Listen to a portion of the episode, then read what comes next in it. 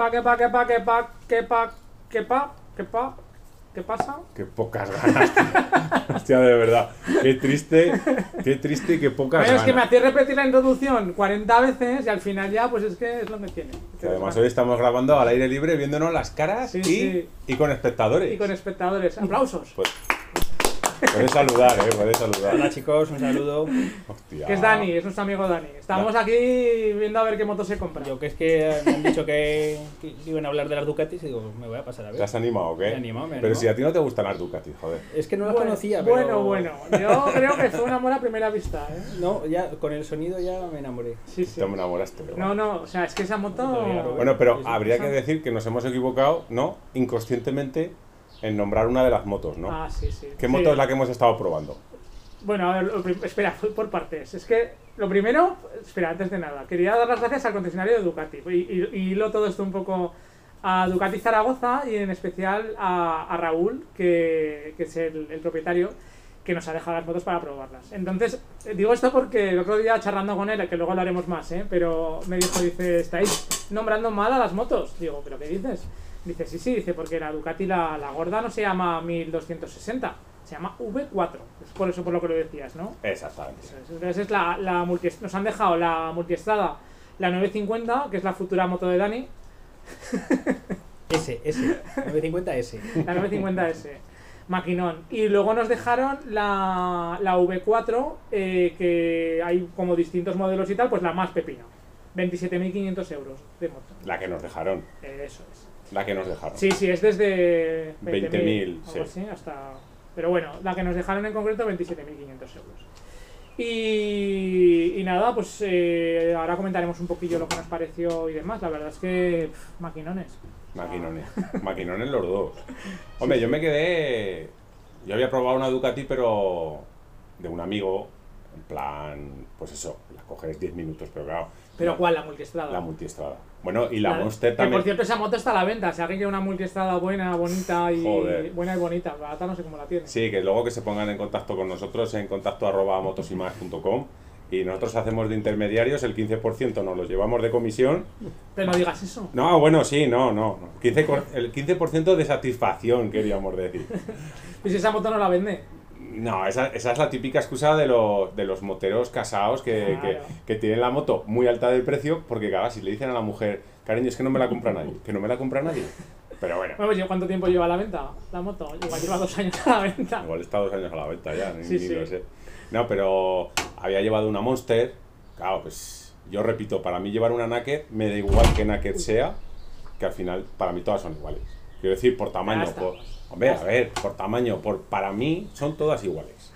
Igual de incómodas, igual de pequeñas, e igual de todo. Para el visto lo que no sea una K o una RT, o sea, es No, como no pero, es- no pero, es una pero moto. bueno, pero bueno, volviendo, a- volviendo al tema. Lo que no sé ir con la visera levantada, no vale. Claro, luego además es eso, joder, la cantidad de mosquitos que te vas comiendo y tragando mientras puedes ir tranquilamente detrás de una pantalla, es que no sé qué necesidad tenéis. Pero bueno, Y, y, y, y con radio. Eso no lleva radio una moto. Son, co- son cosas que se pierden.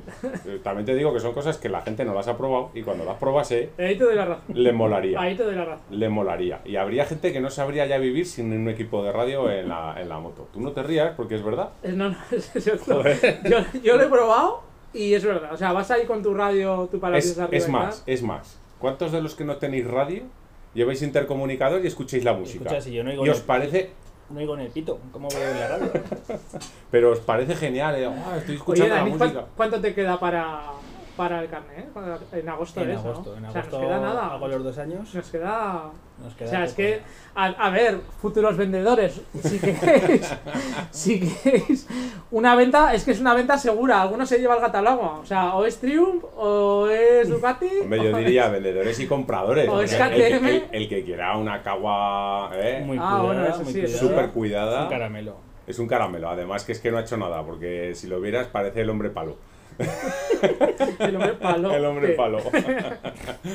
Parece un arbusto sentado en una moto. No toma ni las curvas. Las curvas le toman a él. No, no, que sí, que sí. Bueno, y volviendo a las Ducatis, a ver, lo primero, Que nos dispersamos. sí, que nos dispersamos.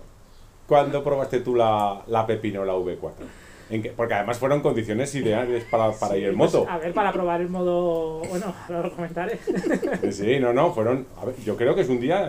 Te coges a la- una moto, te coges a la mujer y el mejor día del año seguramente te coges ahí y te vas en la moto. modo, tenía modo touring, granizo. Modo Sí, granizo. Modo granizo. Modo granizo va muy bien, ¿eh? Modo me hago caca en la cuneta que voy a parar aquí. Hombre, me hago caca en la cuneta, no, es modo. modo igual es tampoco feo este para seguir. Pero de verdad. Pues, a ver, la historia fue la siguiente. Me fui a hablar con Raúl para pues presentarle el podcast y demás. Y hablando con él le dije, digo, pues mira, el viernes me voy a ir con, con Bea, con mi mujer, al Pirineo a comer. Además, yo lo tenía claro. Ya sabes que yo da igual, o sea, el tiempo lo miro, pero me da igual. o sea, ah, tú miras el tiempo y yo no tengo igual, reloj. Da igual, tú no tienes eso. Sí. Ya te regalaré uno, no te preocupes. Y, y entonces pues cogí eso, pues me voy a subir el viernes a comer a, a Hecho unas, uno- unas judías, total. Que me dice, hostia, dice, pues ¿por qué no te llevas una, una multiestada? Digo, hostia, pues de puta madre. Y hablando luego con él y demás, digo, hostia, digo, pues sería un buen fin de semana para que nos dejaras también la 950, porque así probamos las dos, que siempre estamos probando moto, bueno, con BMW, por ejemplo, no, que también fue una prueba que estuvo Sí, bien. pero no era, no era, o sea, no era un comparativo real. Era, era la misma, el mismo motor, pero claro, estás probando una naked y una pseudo trail o pseudo Eso es. moto turística, vamos a llamarlo así. Yo es que tenía, o sea, sinceramente, tenía ganas de probar las dos.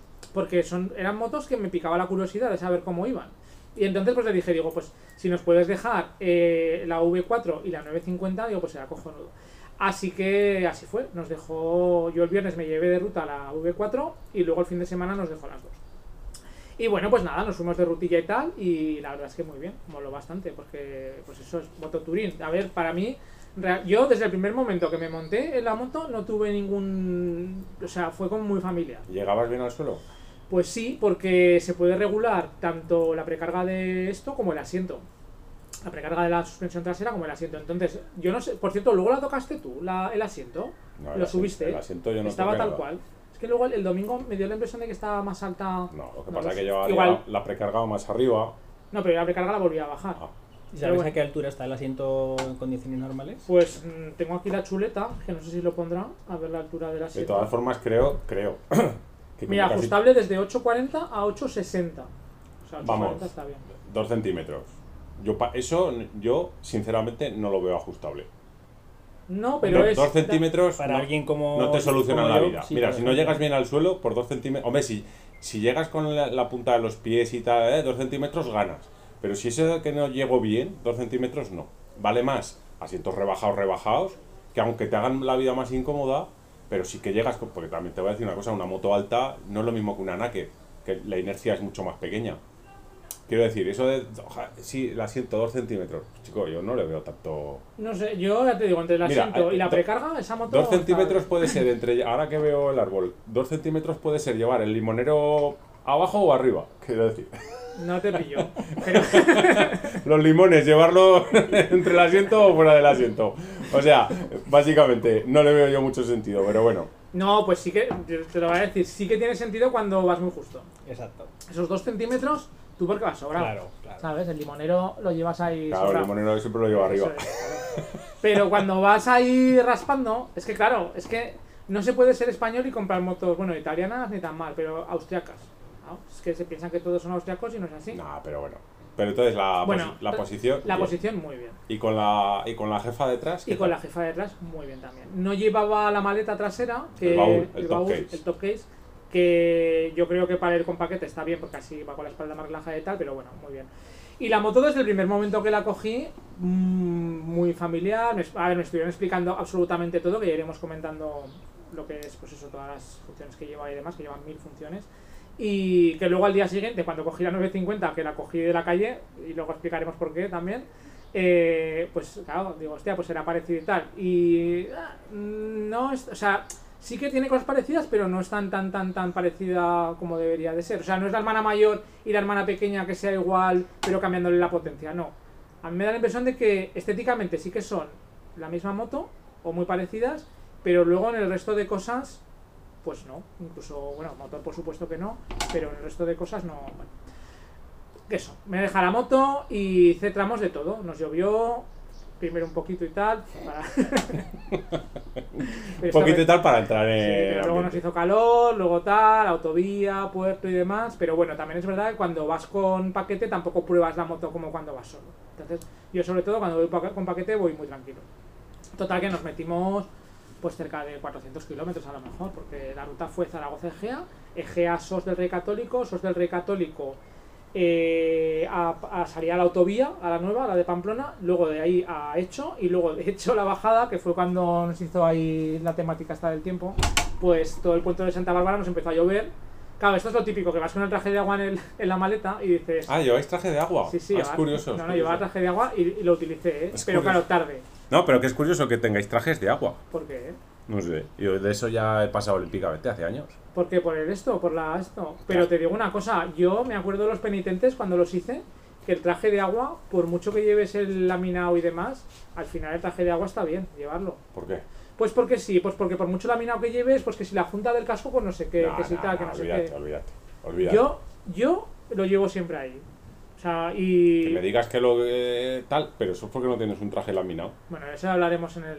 eh, ¿Hablaremos en este episodio o en o Yo en creo que para otro. Haremos en otro, ¿no? Si no, aquí se nos acumulan los, los términos. Estamos hablando de Ducati. es que ahora Rubén. ya nos hemos hecho expertos en, Céntrate. en trajes laminados y demás historias. Ya te gustó, estuvimos- ¿eh? Ya te Vamos a hacer un poco de spoiler, que estuvimos el otro día con la gente de Albacar y, ya, ahora ya nos queda claro lo que es un traje laminado. Te queda claro a ti. No, y a ti. A, No, y a ti, porque no le quedaba claro a- ni a Gaby. No, que me estuvo perdona, explicando perdona. una cosa Yo y tengo tal, y claro lo que es un traje laminado, que para eso tengo uno. No. Y sé o sea, lo que es. Pues lo explicarás tú y luego te corregiré. A ver si es verdad. Pues yo creo que las últimas veces que lo has explicado, no lo has explicado bien del todo. Pero ¿cómo que bueno, no? ahora que has estado ya, que ya ¿cómo hemos la no? masterclass, sí. Vamos a seguir hablando de Ducati. anda. Tira. Pues lo dicho. Eh, ¿Vamos a grabar el podcast de este o lo grabaremos para otro? El de grabaremos para otro que estamos en Pero directo. Podéis hablar de las Ducati. Que tú no Sí, hables, sí, que sí. tenés de invitado. Bueno, si es que no te das cuenta que no me. Yo si es que aquí se de las Ducati, no de los Claro, pero si pues. es que se dispersa. pero hombre, en algún momento habrá que ahí hablar de. No hagas spoiler y tira hablando de la Ducati. Anda. ¿Dónde estábamos? Que te la granizada. Todos queremos escuchar No, el momento. aún no habíamos. Hostia, no me, no me, no me cortes ahí, no me metas. Pero si es que el resto del día debió de ser muy aburrido, joder. Pues no, estuvo Pues muy si no bien. haces curvas, vas despacio. Pues mira, eh, te digo una cosa. O sea, lo que te digo, no es lo mismo probarla con paquete que solo. Pero probé, bueno, di que yo a la vuelta, como me volví al día siguiente con la otra, ya te contaré también lo que hice. Pero bueno, por autovía, esa moto, o sea, va, es una pasada. O sea, es una pasada. El control de velocidad, eh, las suspensiones, el, o sea, una maravilla de moto, la verdad. Y bueno, pues eso, total. Que a la bajada por Santa Bárbara nos empezó a llover y demás. Y el traje de agua, por supuesto, iba bien, bien guardadico en la maleta. Y a la altura de Ayerbe, pues nos empezó a diluviar. Sabes que en Ayerbe hay un, hay un, un túnel, una especie de. Sí. que puedes parar y demás. Pues nada, paro allí, nos ponemos el traje de agua, íbamos mojados, pero bueno, digo. tal. Y entonces empieza a granizar. ¿sabes? O sea, pero no nos granizó encima. O sea, estaba granizando, nosotros debajo del puente. Pues nada, ya parará. Claro, granizar que granizará media hora como mucho, un cuarto de hora, pues ya parará. Total que escampa y le digo a Bea, digo, bueno, nos queda a casa que hay desde ayer hasta Zaragoza, tres cuartos de hora, una, hora como mucho. Sí, una hora. No, nos queda una hora. Digo, venga, vamos, no vaya a ser que luego se ponga todavía más suelta. Nos montamos y a esto que igual debería haber tirado dirección Huesca. Huesca y haber tirado por autovía. Pero claro, como la rama carretera es que la moto va sola, porque la- no sé cuántas veces la habremos hecho, 100 veces la moto de las Pedros, bueno, las Pedrosas o los distintos tramos de 100 veces puedes es coger poco. Gurrea, tal cual. Total que digo, vamos por allí y tal. Y, y nada, a lo que vamos a la altura de, de Vizcarroes, más o menos, Vizcajos, eh, pues de repente empieza a diluviar otra vez. Ya no granizar, eh, a diluviar. Y se empieza a poner todo negro, negro, negro, negro, negro, negro. Y no nos graniza, pero llegamos a un tramo en el cual había granizado y era como una pista de esquí. Hielo, claro. O sea, increíble.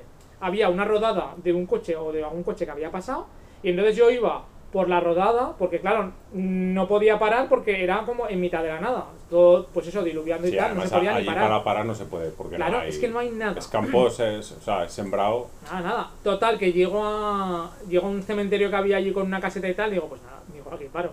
Dejo la moto un poco ahí apartada, pero que tampoco se podía meter más. Y, y nos apartamos a un lado y digo, pues nada, digo, ya parará de llover o parará de lo que sea. Pues mira, la está grabando. Bueno, total, los coches pasando, grabando. Porque claro, no a nosotros, sino en Sí, general sí, la, venga, la la, situación la situación.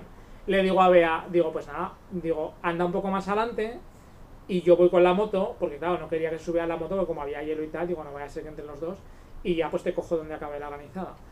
Total, a 100 metros o por ahí ya se acababa. Pero una liada que te cagas. Y luego ya nada, luego ya sol. O sea, a partir de ahí ya hasta Sí, Zaragoza ver, sol. claro.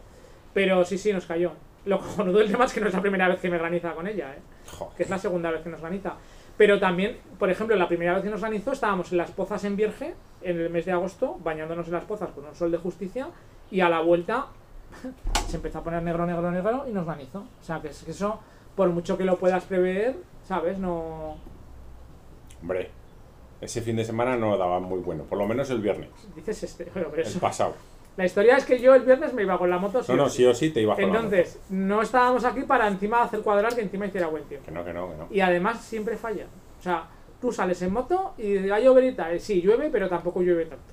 Llaman alguna tormenta. Yo qué cojones iba a pensar que iba a granizar. Porque Bueno, a mí y- si me llueve... ¿Y el domingo qué? El domingo ya fue la prueba, prueba. el- bueno, a ver, la, sí, la historia fue que entonces me llamó Raúl para decirme, oye, dice, eh, necesitamos las motos el sábado para un cliente que las va a probar y demás. Digo, pues no te preocupes, que te las entregó el sábado. Las entre- Bueno, la tuya tú la fuiste a coger el sábado Yo la fui a ¿no? coger el sábado a La las 9.50. 2 de la tarde. a las 2 de la tarde. Y yo la mía la devolví el viernes para volverla a coger el, el sábado, que por eso digo que me la dejasteis ahí en la puerta. O sea, yo cogí, Claro, me entregaste las llaves y búscate la vida. Cogí la moto y ya está. y ya está. Y, y nada, bien, o sea, intuitiva porque al final, pues yo qué sé, como ya he tenido Ducati y con la otra y tal, pero por ejemplo, el, el botón de la precarga de atrás no es intuitivo. Saber dónde No, está. pero Ahora de- lo estamos mirando, Dani. ¿De qué moto me estás hablando? De la 950. De la 950. Claro, había- veíamos el simbolito del amortiguador, pero no veíamos de dónde había que darle para subirle para También bajarla. es verdad que cuando estás cogiendo motos como son la tuya, eh, en un día quieres tocar todo, quieres mirar todo y muchas veces pues o te paras en el garaje o en la puerta de tu casa, te paras ahí tres cuartos de hora y aunque lo toquiñees, luego en marcha no es tu moto, quiero decir, es muy difícil. Pero, Pero- sí que es cierto que hay motos que son más intuitivas o más eh, rápidas de manejo o no sé cómo llamarle, o a la hora del menú es más, pero bueno, Pues lo que yo no sabía que los, lo, lo escuché el otro día en un vídeo que, que pertenece a Audi. Sí, Ducati, sí, hace tiempo. Y pues que les habían habían colaborado en, en lo que son los menús y tal, ¿sabes? Sí, lo, lo que como pasa que las luces cuneteras. lo que pasa lo que pasa que luego es muy difícil en una moto conseguir hacer eh, muchas opciones en un cuadro pequeño Ya. y con unos mandos tan ajustados. Yo luego hablaremos de eso, no me acaba, no me acaba de quiero decir, luego hablaremos de eso. Sí, luego hablaremos de eso que tiene amiga. Bueno, Bueno, resumidas cuentas, que nos dejaron la moto el sábado por la tarde y tú tenías por la tarde una cena, una merienda o no sé qué y yo no sé qué tenía también. Total, que el sábado no las cogimos y nos fuimos el domingo. el domingo. Quedamos pronto por la mañana, que ya estamos, ya estamos. O sea, y con hora de vuelta. A las 3 de la tarde, pero ¿qué es eso de tener que volver a las 3 de la tarde? Es que a Y encima me viene con el señor de las cavernas. tenemos, O sea, ten- tenemos horario, horario. Yo no soy como tú, que eres un hombre soltero que vives Sí. la vida. Soltero que vive la vida y sin hijos, como tú. Total, que quedo allí a las 8 de la mañana, digo, pues nada, ya que teníamos que volver pronto. Y, y voy a aparcar y me veo allí una moto, una Triumph, la Scramble, y digo, ¿y esto? Y me aparece allí con el señor de las Acordate cavernas. con un canto en los dientes que vino 10 minutos antes de la hora. Porque lo No, normal pues es que te, venga, que te venga un cuarto de hora después. Ya viste que, que no me anda con contemplaciones, Sí, ¿eh? pero- ¿Para qué hemos venido aquí? Pero, pero que luego te, te andaba raspando los, los reposapiés, o sea, los- las estriberas. las estriberas por las curvas, ¿eh? Bueno, ahora, ahora hablaremos de todo, es que, es que madre mía. Madre mía, total, que me aparece con el señor de las cavernas y ya digo, mira, entre que había que volver a las 3 o que pretendían volver a las 3 y ya se, se- se sienta, se toma un café y digo, venga, pues vámonos, ah, pues me va a tomar un café más o qué, o no, ¿cómo fue? O- Es que sabes que, ah, no, me voy. sabes que necesita, digamos... Hay gente que toma pastillas para, para ir al baño. Pues aquí el hombre de las cavernas se toma un carajillo, Eso. le remueve las tripas y entonces ya Y puede ir ligero Es con la es verdad, que tuvo que ir al baño y luego ya tal. Digo, no, digo, De no ahí me- mi, mi toallita de microfibra, que, que está perdida, o sea, está ya fosilizada, joder. Digo, no me jodas, ¿eh? No me jodas. Que ya me, es que me veo el percal, ¿sabes? Que además, como casi no le gusta hablar al colega, pues... Digo, aquí hemos venido aquí, aquí hemos venido a probar la Ducati. O sea, te dejan una moto de 27.500 euros y te vas allí a paliquear. Pues no, te vas a, a dar una vuelta con la moto. Total, que cogimos y nos subimos para arriba, nos fuimos eh, por Ayerbe, por el mismo sitio, ¿no? Mm. Por las Pedrosas. Sí, hasta, hasta ayer de Puente la Reina y de Puente la Reina luego ya nos subimos hacia el Valle del Roncal Eso es, y del Roncal a Belagua. eso es. Total, que la, la primera sorpresa... Sí, sí, hay, carreteras que tú nunca has conocido ni conocerás. Porque claro, un tío con un carnet limitado no se los puede llevar tan lejos. Desde luego. Puedes decir lo que quieras, ¿eh? Bueno, primera sorpresa de la O moto. sea, de la- ahora mismo tienes la oportunidad de defenderte, que luego decís que hablamos de vosotros, pero ni nos podéis defender. En fin. Bueno, primera sorpresa de la 950. Ya había probado la V4 y entonces, claro, ahora llevaba la, la 950 el, el domingo. Y hostia, la moto va muy bien. Muy bien. O sea, no sé cuánto. Si una vale 15.000, Hombre, la, la que nos dejaron creo que estaba en torno a los 17.000 euros. ¿vale? Porque ahora. Porque claro, lleva, lleva todo, lleva suspensiones, lleva tal, lleva cual, lleva cual. 17.000 euros. Y la, y la otra, V4 me dijo que estaba en torno a los 28, 27, 27.500. 27 y pico, 28. Para poner las, las cifras más Estamos- sobre la mesa. Estás hablando de 10.000 euros de diferencia de moto, que bueno, que igual hay cosas en la V4, por ejemplo, el escape la Krapovic, pues bueno, te lo puedes ahorrar porque, entre otras cosas, no se oye distinto que normal, según me estuvo explicando, y cuando llevas las maletas no se ve. Sí, que yo lo encuentro absurdo. Hay muchas motos GS, por ejemplo, que les ponen la Krapovic, luego llevas unas maletas que yo soy partidario, yo soy partidario de que no se escuche el escape. A mí no me gusta. A mí sí. A Y mí más no. en Ducati. A mí sí. Pero a ti sí, porque a lo mejor te haces, pero porque te haces una salida y vuelves a tu casa. Pero cuando llevas tres días en la moto, hay veces También que es muy canso. Es distinto una moto Touring que una Naked, por ejemplo. joder, sí, claro. No es lo mismo salir un domingo a almorzar y hacer cuatro curvas que te gusta sentir la sensación que decir, venga, me cojo el viernes con la mujer y uh, pues al final cansa. Yo me cansé de la Harley, pero te gustaba. Te estaba mirando. ¿Qué? Si tuviste una Harley. Yo tuve una Harley y el ruido era ensordecedor y te gustaba, pero sa- ¿sabes lo que pasa con la Harley? Que las tiradas más largas eran de 200 kilómetros. Ya, ya sé lo que me dices. Claro, entonces a mí particularmente en una moto no me gusta que haga tanta ruidera. Es más, me gustaría que tuvieran el botoncito ese de que lo capas el sonido y le dices, mira, ahora que me apetece, ¡pam! ¡guau! Pues a mí, a mí sí que me gusta, sí. Y el sonido de Ducati más todavía. También te voy a decir una cosa, ya, mucha gente se, te- se me echará el cuello, pero gastarme mil y pico euros en un tubo de escape porque ponga acra o no sé qué o no sé cuál. No, que te, que te da dos caballos, no, te da cuatro. Dices, a ver, tontolaba, te acabas de comprar una moto de 170 y necesitas cuatro caballos más. Yo Sinceramente, creo que lo, lo pensarán ellos lo mismo de la radio, ¿eh? ya, pero es que la radio es un plus. Sí, sí. Es más, a mí la, la Guardia Civil no me va a parar por, por llevar al equipo de música a tope, pero por llevar un escape a tope. No, pero sinceramente, son, son gadgets tan caros para lo que hacen. Sí, ahora ah, se hace el ruido, el sonido. Ay, chico, eh, Bueno, cómprate un tractor. resumidas, resumidas cuentas, que la Krapovic no es necesario, puedes ir ajustando alguna, algún extra de la moto. Claro, es a lo que voy. Pero bueno, 27.500 contra 17.000. Y joder, la moto va muy bien. La muy pequeña, bien, la pequeña, muy bien. De potencia en ningún momento. Bueno, tengo aquí la chuleta, a ver qué potencia tiene. 115 ¿Qué o potencia tiene 120 una y la otra?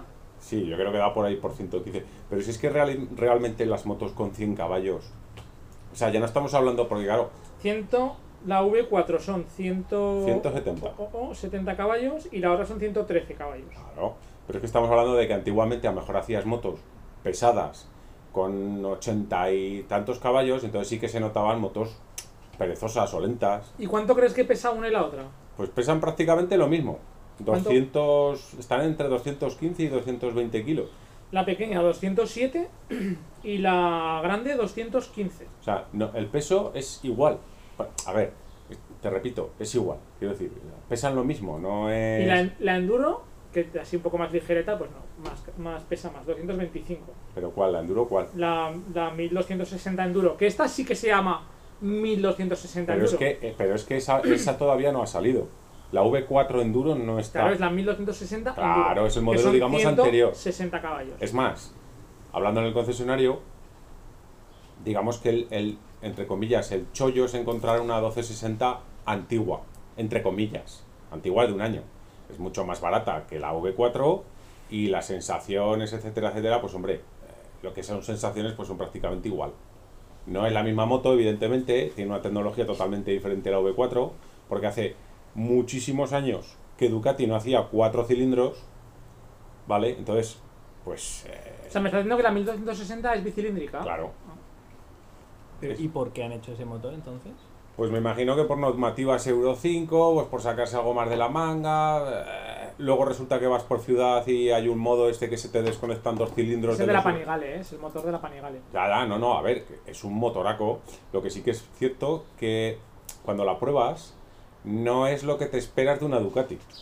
Porque es un motor suave. O sea, no es, no es el clan, clan, clan, clan, clan, clan, clan, clan de una Ducati. No es el bicilíndrico ese que te, que te golpeteaba y... Pero claro, es una auto que va muy bien. La, la V4 pues va muy bien. Pero bueno.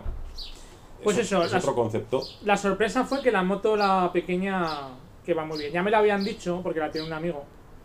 Y. Joder, me la habían dicho, pero claro, es que tú pones una al lado de otra, nos pasó Dani, ¿verdad? Que Sí, es- bueno, es que viéndolas digo, hostia, digo, es que no. Eso es un, eso es un, para mí, eso es un punto a favor y otro en contra. En quiero decir- ¿En contra y a favor de qué? a favor de que el que te compras la pequeña, vamos a hablar de pequeña y de la grande, para que se diferencie, por no estar todo el rato diciendo la V4, la 95, te compras la pequeña y aparcas al lado de la grande y sientes que te has comprado una moto grande, que no te has comprado el modelo pequeñito, y por contra te compras la grande y es aquello que dices, me hubiera gustado que se hubiera diferenciado algo más, que se nota, o sea, puestas una, una con otra, se nota poco la diferencia. Se nota muy poco. O sea, Se nota tienes, muy poco. tienes que saber de lo que estás hablando Exactamente. para diferenciar. Y bueno, y luego aparte que porque lo pone. Una pone no Sí, pero, pero tú aparcas las dos en la gasolinera y el que no esté muy puesto en Ducati o el que no tal, básicamente ve, ve dos Ve- motos iguales. Dos multiestradas. Porque lo que es, por ejemplo, la cúpula y tal. Muy parecidos. Es, es, es, es muy parecido. O sea, la protección aerodinámica es prácticamente igual en las dos. Hay detalles, Hay detalles. hay detalles, Hay de- pero, pero sí que es cierto que es lo que te digo. Tú, por ejemplo, una GS, por poner el ejemplo de siempre, una GS 1200 y pones la GS la 850 y y, dices, ah, mira, la grande y la pequeña.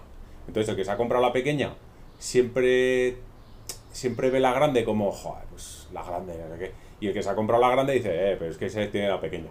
Que luego al final van las dos igual de bien. Y aquí yo creo que es... Esas- es que esas las tenemos que probar también, ¿eh? Sí, claro. Pero que te quiero decir que es- para mí es un punto a favor y otro en contra. O sea, a favor de que... Pero a favor, a favor para el que compra las motos y en contra, creo yo, para el fabricante. Porque no ha sabido diferenciar entre la gorda, la V4, el tope de gama, el... Aquí pongo todos los huevos en la cesta, de la pequeña. Entre comillas, pequeña. Seguimos diciendo entre comillas. Yo, desde luego, me quedé también... No, no, yo ya te digo, me sorprendió. A ver, se notaba la diferencia porque luego cuando nos las cambiamos, eh, claro, dejas una, coges la otra, entonces es cuando sí que realmente te das cuenta de las diferencias. Y el cambio, pues el cambio de la, de la grande era mm, estaba mucho más logrado, el cambio del Espera, espera, ahora, ahora, ahora te tiraré vamos, que había diferencias, me refiero. O sea, La tú- pantalla, la cúpula, aunque protejan, entre comillas, parecido, habría que, que definir, protegen bastante bien las dos. Sí que es verdad que en unas se subía distinta que con la otra, me da la Ah, impresión, eso son son, detalles. eso son- lo primero, las motos que venden, yo no sé por qué cojones ponen esas cúpulas pequeñas. Para empezar. Vamos a ver, el que se compra una moto grande quiere que le tape. Bueno, Ah, porque si no, para eso te compras una naked o las comprarías sin cúpula. eso, no, eso es una- eso es tu opinión. No, no. Hombre, claro. Pero, pero esta yo creo que A es mí me- bastante a mí esta iba bien. Es bastante aceptable. Pero vamos a ver, aquí de, aquí de quién es el podcast. ¿Mío o tuyo? Que, que- que tú, tú- tú estás acostumbrado a tener una pantalla de cine. Nah. No, pero, pero, pero vamos a ver. Pero tú cuando te compras una moto Luis, grande. Luis, la- es la- que no hacen cash en Ducati. No, pero que ya O no sea, es que- entonces, No, y eso se lo, que- eso se lo dije al de Ducati. Hombre, claro, tienes que hacer una moto para le- Luis, yo porque le si no, no dije se puede comprar que- una Ducati. que- pero ya no es por Ducati, es por, es por casi cualquier marca. Claro, porque solo hacen la K, tú K, entras, tú entras a un concesionario, hoy por hoy, y ya no tienes motos Touring. O sea, concepto cri Touring. cri, cri cri, cri cri, ¿por qué será? Pues porque los fabricantes quieren que te compres una trail. Ya estamos. Hombre, claro. ¿No será porque la gente compra motos trail y no me compra motos No, no, perdona, perdona. Mira, si tú vas a, mira, tú, tú, por ejemplo, imagínate que te levantas ahora y dices, hostia, tengo que comprar yogures. Sí. Y te vas al supermercado. Sí. Y solo hay de Danone, ¿Sí? ¿qué yogur te compras? El de Danone. Pero es que no solo hay de Danone. No, no, sí, sí, claro. No, te lo voy a poner de otra manera. Hay 40 modelos de yogures, pero son todos el mismo sabor. Dices, hostia, te voy a comprar yogures. Dices, eh, pues uno está mejor que otro, otro es más sano, pero son todos de fresa. Dices, pues vale. No, pues, es que pues no, con la moto decir, está no, pasando lo tienes, mismo. Tienes todos de sabor de chocolate, ¿vale? Y luego tienes el natural. Y entonces, ¿cuál coge la gente? El de chocolate, coño. porque es Claro, el que está bueno. pero pues ya estamos. O el de galleta Pues en- María. En, las motos está pasando lo mismo. O sea, en las motos al final, la- ahora mismo el fabricante quiere que compres una Touring, o sea, una Trail. Una Trail, porque ya es una Trail y tal. También hay, también hay un- una cosa que estuve hablando con, con el de Ducati y tiene toda la razón del mundo. Porque hoy en día, y hemos hablado más de una vez, los críos de 16 años y 17, hoy en día, eh, ninguno tiene ciclomotor. Ninguno. Ninguno. O sea, hoy en día, hoy en día, a día de hoy, asociamos más un ciclomotor a un señor mayor de pueblo que a un chaval de 16 años. Eso es verdad. No, no. No te rías. Señor mayor pueblo. Sí, sí, es el típico señor mayor que va la- al huerto, pues hoy asocias un ciclomotor a ese señor que ya no tiene carne de conducir, ni puede conducir porque es un peligro, pero dice, coño, voy a llevar un ciclomotor por la carretera que no genero peligro, genero más, ¿vale? Entonces, ¿qué pasa? La generación esa de los 16, 17 años, que es la nuestra, o es la mía, pasó a las R's. Porque podías, es que además podías pasar de un ciclomotor de, de 3 caballos, podías pasar a un pepino de 100 El caballos. el mun- Luis, el mundo se nos está escapando. se nos No, no, pero nos- escucha, escucha, esta, que- esta juventud. No, no, pero escucha, que esto lo estuvimos hablando y es verdad, fuera de coña. Entonces, ¿qué pasa? Esa generación, voy a decir mía, pasó a las R's, porque teníamos 19, 25 años y era, ¡ah, ah, ah! al- Algunos empezasteis directamente con una Harley. También es verdad. Verdad. Bueno, no, yo empecé con una dos y medio, una custillón. Pero bueno, esa ¿Llevaba gente... radio no? ¿Eh? Llevaba radio. La custom, no, pero le puse luces. le puse unas tiras de LED de aquellos tiempos. No, pero que sí que es cierto. Y esa gente, esa gente con veintitantos años con Rs, Le- La LED que iba con la Dinamo. que va, que va, me parece que jodí un par de linternas para poner luces por ahí por el motor. Es que era el con callejero, tío. Pues de hecho la vendí y no le dije nada al comprador y se le llevó la moto por la noche que se le iluminaba el motor por dentro, en una Marauder de dos y medio, que yo creo que algún día diría, pero qué mierda es esto. Por supuesto, se la venderías más cara de lo que te costó, ¿no? Pues no sé decirte, no sé decirte. Pero, hombre, seguramente perder, lo que se dice perder, no perdería mucho dinero. La cosa es que esa gente con 25 años con Rs, pues ha madurado, ha tenido un, un impasse en que las Rs convivían con las motos trail y, y touring, porque había motos touring, había motos touring de, de 1000 centímetros cúbicos o motos de viajar de 6,5. y medio. Y ahora mismo esa gente de los ciclomotores tenemos 40 y muchos 50 tacos y esa gente ahora, en una R, que tiene ese gusanillo de, de- la R porque lo ha vivido, esa gente con 47 y 50 años no aguantan una R por las muñecas, la tripa, el sobrepeso, etcétera, etcétera. Y eso es verdad. Entonces el fabricante que ha dicho, ¿cuánta gen- ¿cuántos chavales de 22 años van a comprar hoy Rs? Ninguno. Dice, ¿cuánta gente se puede permitir el lujo de comprar una moto de 20.000 euros? Pues los que tienen entre 40 y 50 tacos o más. Y esa gente no les vas a meter una R. ¿Qué moto le vas a meter? Pues una moto en la que tengan las sensaciones de una R, porque ahora mismo, ¿qué necesidad hay de sacar en una moto 170 caballos? ¿Para qué? Bueno, pero también te digo una cosa.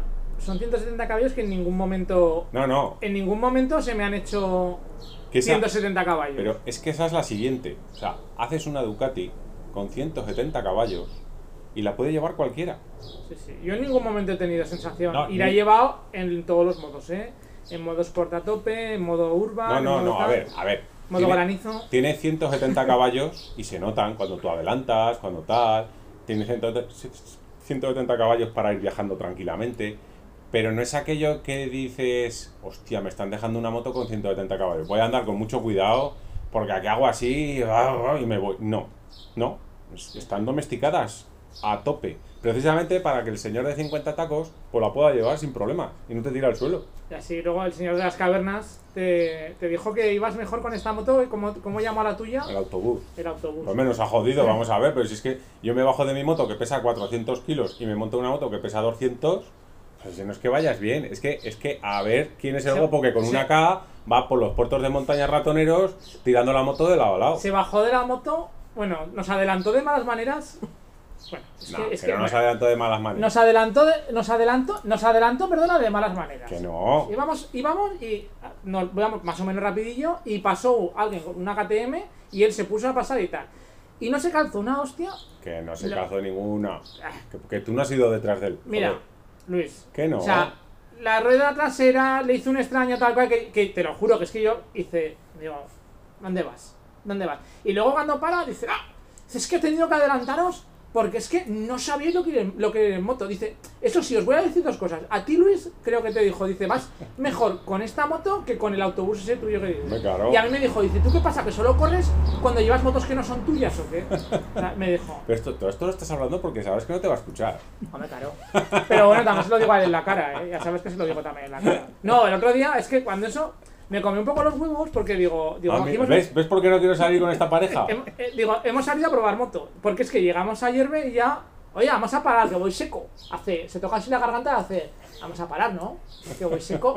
Habrá que parar a echar algo. Eso me ha pasado. Eso ¿eh? y era en plan de, tío. O sea, si hemos quedado No, pronto. en Ayerbe no, en Puente la en Reina. Puente la Reina, efectivamente, un poco más arriba. Pero vamos, que Puente la Reina, pues, pues, es que claro, el que sea de Zaragoza, es que digamos es la primera parada porque dices, bueno, primera etapa, pero claro, la primera etapa, joder, es que ni los ciclistas paran a comer nada en la primera etapa. Claro. Pero bueno, sí que es cierto, sí que es cierto que hacen las motos para que las puedas llevar y, y sí que es cierto que no asusta. O sea, no asusta. 170 caballos te los ponen ahí encima de la mesa y te puedes llegar a decir, hostia, esto, pero no asusta. No, no, ya te digo. sí, y, los, y los 113 caballos de la pequeña, para nada desmerecían los No. 170 de la grande. No, no, al contrario, además la pequeña va muy bien, tiene sus pequeños peros, no sé, ah, yo, les, yo le saco algún pero, pero, pero en realidad va muy bien. Bueno, Sí, de- a ver, si quieres, vamos cogiendo punto por punto y yo, vamos te, yo te voy preguntando. Frenos. Pues mira, bueno, aquí vuelvo a insistir en lo de siempre. Hablo desde, por lo menos desde mi parte, que no tengo ni puta idea. O sea, yo lo que cuento es, son mis impresiones respecto a una moto que me dejan y la puedo comparar con lo que he tenido, que por suerte, por desgracia, pues he tenido varias motos y aquí no hay verdad absoluta, con lo cual aquí que nadie se me enfade. O sea, si digo que una cosa me parece bien o que me parece mal, pues es mi opinión y, y ya está. No es la opinión de, de alguien que está continuamente probando motos ni historias de estas. Es una opinión de alguien de la calle. Entonces, frenos, yo a ninguna de las dos, o sea, es que no echa, no eché en falta ni frenos de más ni, ni frenada de menos. O sea, al final, porque sí que es verdad que, por ejemplo, la hipermotar que tuve, uno de los motivos de quitármela fue porque me di un susto con ella. O sea, Ah, llevaba es que- tanto, lleva, era la hipermotar la S, ¿vale? Que llevaba eh, suspensiones Olins y no sé qué frenos llevaba y tal. No llevaba ABS. ¿Qué pasa?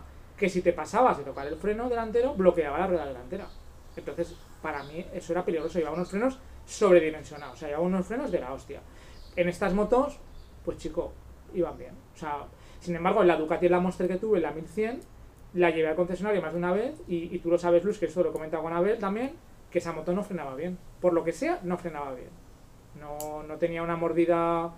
Estas motos, pues bien, o sea, para una moto de 160 caballos y como la estuvimos probando, que íbamos pues más o menos alegres y demás, en ningún momento, en ningún momento nos hizo ningún extraño de, de nada, de nada, de nada, ni de frenos, ni de suspensiones, como cuando probamos la XR, que No, pero bueno, eso, eso es otra guerra. Sí, pero bueno, pero sí que, que no, no noté nada ni en la pequeña ni en la grande. O sea, es que la pequeña, insisto, que la de- decimos la pequeña, pero hostia, es que Sí, bueno, decimos la pequeña por, por, por no estar diciendo todo el rato los modelos, pero, es. pero pequeña, pequeña, una moto de 1000, es que ya se nos va todo de las manos. Claro, es que es, es una moto que igual estoy diciendo cosas que tienen que ver luego con las conclusiones, pero que igual veo más lógica, entre comillas, que sobre todo por, el- por la inversión a realizar. A ver, eso lo diremos al final. eso Claro, yo creo que juegan una- en ligas diferentes. Es una moto más lógica de cara a, a- en general al público general y y igual de divertida.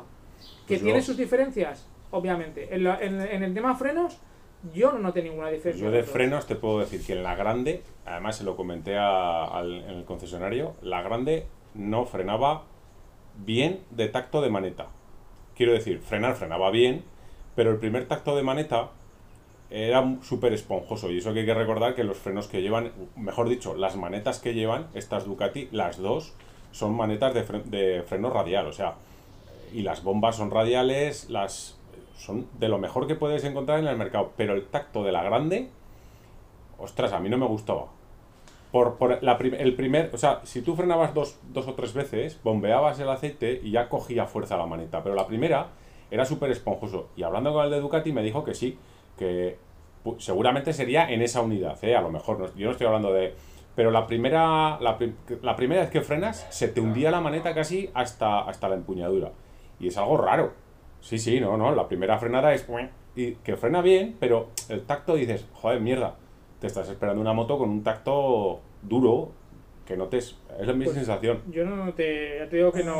Igual si las muy fino y tal, sí, macho. Eso es el sonido de los WhatsApp cuando le entra un WhatsApp a Luis. Es que Pero da. es que, que- que- en que estos no- tiempos de coronavirus da un poco de rima. y sí que es cierto que el tacto del freno trasero me gustó de las dos. No es. O sea, no es una pasada, pero sí que notas que está frenando. Porque tengo que recordar, por ejemplo, que en la BMW, eh, bueno, pues te podías, te podías poner de pie encima del freno trasero que no hace nada. Sí, o sea, literalmente, no hace nada. Pero ya no es problema de BMW. Hay muchas marcas que hacen el freno trasero que no... La única moto que he probado con el freno trasero que frena de verdad es la KTM. La KTM la tocabas, también es verdad que esta es una moto pensada para campo y se usa mucho el freno trasero y está pensado para frenar. Pero el motor de carretera, es que lo tocas y dices, "Mm, va, me", pues ahí está. Es que el freno trasero, si te soy sincero, lo uso más bien poco. Pues hombre, en entrada de curvas, que estás tomando la curva Más, más bien y poco. para... Yo no sé si es porque estoy acostumbrado a la BMW que directamente ya, ya cuando tocas el delantero ya actúa con el Ya, trasero. pero, pero, pero cuando estás cuando entro redondeando garaje, curva... cuando entro al garaje, pues sí, intento tocar el, el- el trasero. Pero esto de si está mojado el suelo no calzas una hostia. No, no, pero, hombre, estas, pero sí que, sí que es eso, sí que es eso. ¿Y de suspensiones qué? Y suspensiones, pues eh, hay que decir que eran las dos tope de gama, suspensiones electrónicas. Pero no son iguales, ¿eh?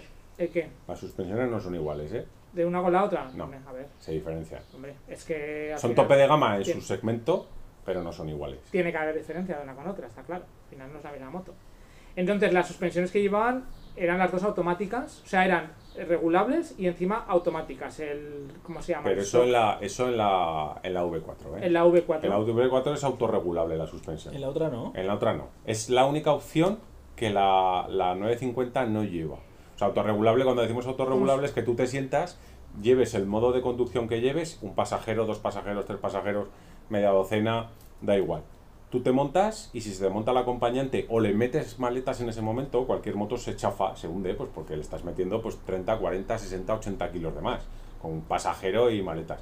Y en esta moto se chafa y en- si la llevas en ese modo, no- ojo, lo tienes que llevar en el modo autorregulable, no en cualquiera. Si lo llevas en ese modo, la Pero moto... yo no estoy hablando de eso, ¿eh?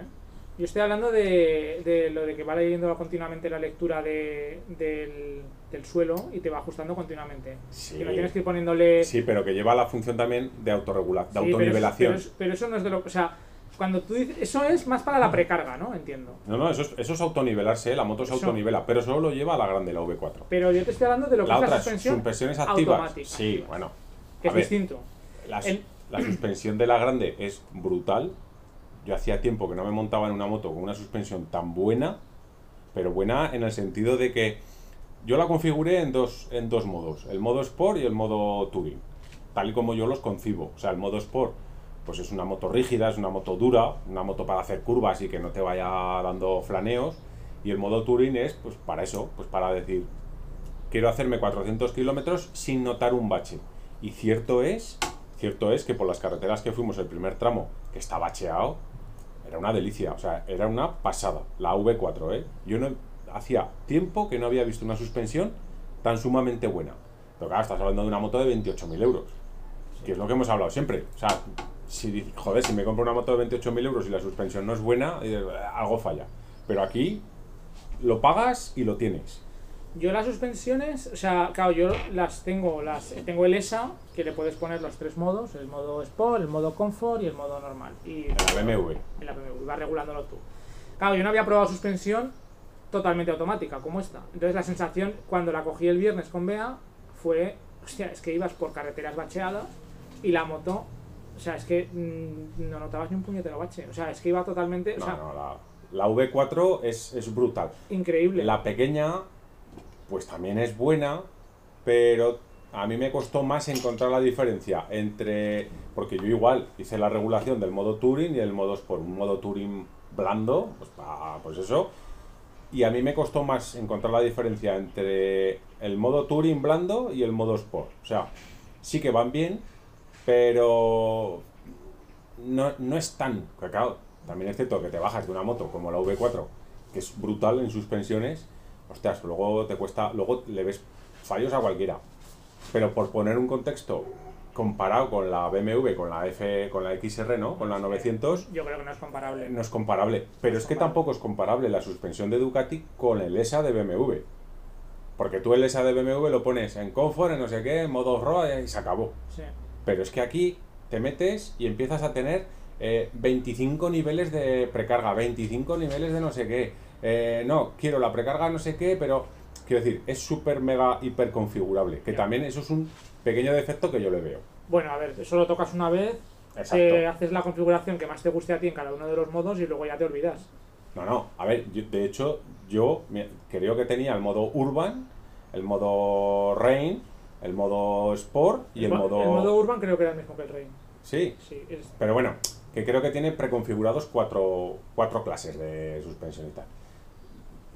Lo que dice Rubén. Yo al final, si, si esa moto la tuviera yo, yo tendría, que es lo que hice, el modo Touring o, o- o modo Comfort y el modo, el modo Sport. ¿Vale? Eh, ¿Para qué más? No, es que, que yo solo veo, a ver, que luego esto será como lo del tubo escape, yo solo veo una gilipollez. No, es que voy por ciudad, el modo, el modo urban. No, es que llueve, el modo rey, pero que Mira, son yo desde un usuario medio que me considero, eh, pues sí, puedes poner el Urban, eh, puedes poner el Touring y el ¿Pero Sport. para qué? Espera, te digo, puedes poner el que te dé la gana. En la V4, la sensación, yo con, cuando iba con Bea fui todo el tiempo en Touring, la sensación es que la moto iba muy bien. O sea, que cogías baches, que no te enterabas, que las suspensiones en ningún momento me dio la sensación de mm, que fueran demasiado blandas. de- pues bien, coño, lo que es ir bien una moto.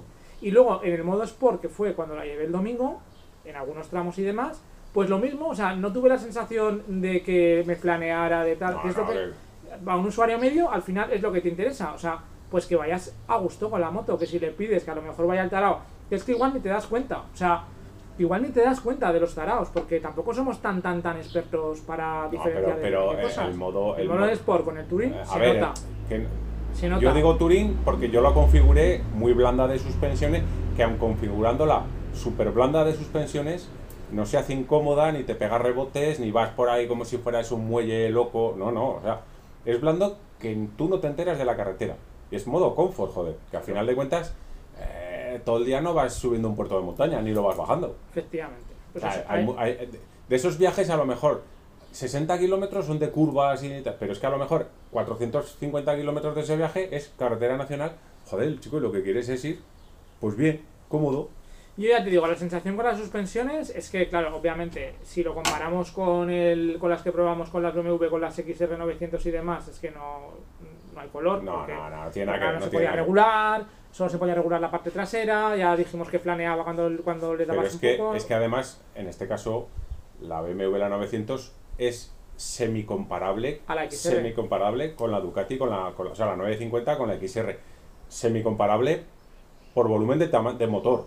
Sí, por segmento. Por ser, Sí, es una trail asfáltica, supuestamente. Sí, pero no, que pero- la- esta lleva ruedas de radios, por ejemplo. Sí, la- pero bueno, que, que- pero que es que yo, por ejemplo, esas dos motos no las puedo poner en el mismo paquete. O sea, no, para Pues hostia, pues te digo no una son. cosa. Serían competencia. Porque. eh, Ninguna. Rubén, Mo- sí. No. O sea, otra cosa es que digas, no hay que meterlas, pero realmente, moto de 900, pseudo trail. sí, sí, por, por Bueno, cilindrada. pseudo-trail no, trail. Pero escucha, por cilindrada, Y por concepto. por cilin- sí, por cilindrada y por concepto, entran en el mismo baremo. Pero es que no tiene nada que ver. O sea, No un- una, una 900, la BMW, la XR, pues es una moto, vamos a llamarlo así, simple. Una moto buena, eh, pero es simple. Es, bueno, pues es una motico buena, pero simple. Pero la 950 de Ducati con las suspensiones está a otro nivel, o sea, pero a otro nivel Sí, sí. exagerado. Sí, pero sí. exagerado. Ya solo por las suspensiones es... También hay que decir que las 900 de BMW creo que eran No me acuerdo cuánto dijimos 14, que valía. 13 tal, y estos son 17. O sea, estamos hablando ya de un, estás dando un salto de 4 o 5 mil euros Sí, que... pero 17 también con los extras que llevaría. Porque Sí, a, esa, pero- a esa XR igual también puede subir, no sé. ¿eh? No, Pero- la que nos dejaron ya iba con Pero, el tope. pero es que la XR no le puedes poner una suspensión delantera electrónica. ¿Qué le puedo poner? ¿Unas barras? ¿Le puedo poner una cúpula ahumada? Pero eso no afecta al, al, al- Ojo, que era una moto buena, era una moto divertida, era una moto ágil, pesaba poco. Pero yo no la puedo comparar con una Ducati 950. O sea, la 950 es más, yo la comparo la Ducati 950 que nos dejaron, yo la comparo cara a cara con una GS 1200. Punto. Punto. O sea, el cliente que va a comprar una GS 1200 debería de probar la Ducati y la 950. Por, por, se- por, por todo. O sea, es que es comparable. Porque yo, la V4 es otro segmento, para mí. O sea, no, no es comparable con una GS. Ni por motor, ni por, ni por Bueno, suspensiones. ahí, ahí, ahí, o sea, no te doy la razón del todo. Te digo por qué. Porque a mí, por ejemplo, lo que me gusta del motor de BMW es el par que tiene. Que tiene más par. Tiene más par eh, que, la, abajo, que la abajo V4. tiene más par. Que a, mí, particularmente, es lo que me gusta de ese motor. Entonces, ahí. mm, Sí, pero yo te, va- yo te- A ver, el ejemplo es claro. Tú te coges una GS 1200, no la Adventure. ujú. Ojo, la Adventure lo único que cambia es la, es la fachada. O sea, no. El motor es el mismo, suspensión. Vale. Tú coges la GS 1200, la pones al lado de la Ducati de la V4, no es comparable. O sea, no es comparable. Pero no es Pero comparable. no es comparable ni de calidad. No es comparable porque una es más touring y la otra es más campera. No, no, olvida, mi- mira, olvídate. Sí. Olvídate. Ni la GS es para ir por el campo, ni la V4 es para ir por el campo, Pero es ni la es- Multistrada eso es igual que- 950 es para ir Es por el igual campo. que la XR. La XR, Aquí XR es una moto para, para, para ir por carretera, punto. eso es. O eres Sergi Ramón y te tiras por un campo pues para decir que es una moto trae. A ver, la historia está en que es como la KTM. Es como al final cada una va buscando un poco su parte del nicho. Hay algunas que son más camperas, otras que son más de carretera. Pero escucha, lo de, lo de camperas, lo de eso la de- GS, pues está ahí, que su- igual tira. La, la V4 es más Touring, es una moto que realmente es la Touring de, de Ducati. O sea, Exactamente. es como si dijéramos la RT de Ducati, más o menos. O Sí. la K de Ducati. Oh, sí, sí, no, no, es que si lo hubieran hecho no trail, sería una moto, ojo, para hacerte tiradas larguísimas además, por, por, la, o sea, por el confort de suspensiones, por... Pero claro, ahora mismo le tienes que poner a todo el traje trail, que a mí me parece un error. Porque quiero decir, yo me puedo comprar el Porsche ese Cayenne, le pongo defensas, le pongo un snorkel para no sé qué, para vadear ríos y dices, el mejor todoterreno del mundo, dices, no. No, pero que tiene 500 caballos, dices, que no es el mejor todoterreno del mundo. ¿Te quieres comprar un todoterreno? Bueno, un Suzuki Jimny y prepáralo. Ya está, es que esto es lo mismo. Pero lo que dices de comparar una moto. Es que al final Pues- pues- realmente no puedes comparar una moto con otra, pero casi. te- La Kawasaki, ¿con qué la comparas? ¿Cuál? La que probaste, la, La 1000. La 1000. Pues, pues fíjate, la 1000, la 1000 está entre yo, yo la 1000, eh, la Kawasaki, ojo, y la Kawa a día de hoy es la moto que mejor protección aerodinámica tiene de todas las que he probado. Sería más Touring, pues.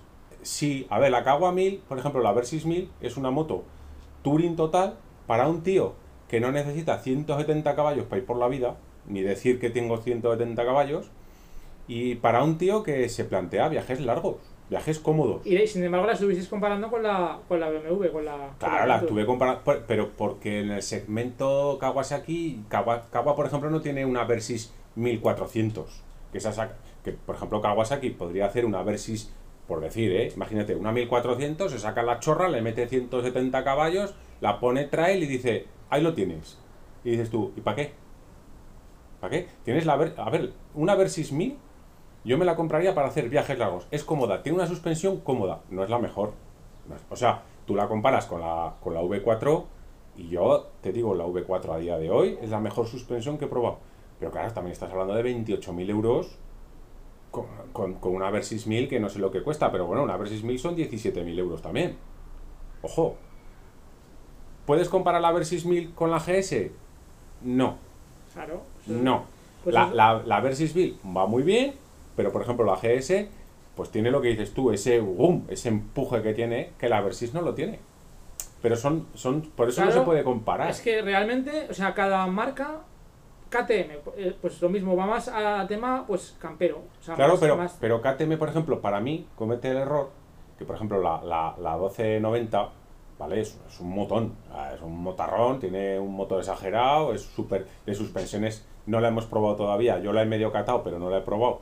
Va muy bien, pero por ejemplo, KTM lo que ha hecho es el modelo anterior muy de tierra, muy rally.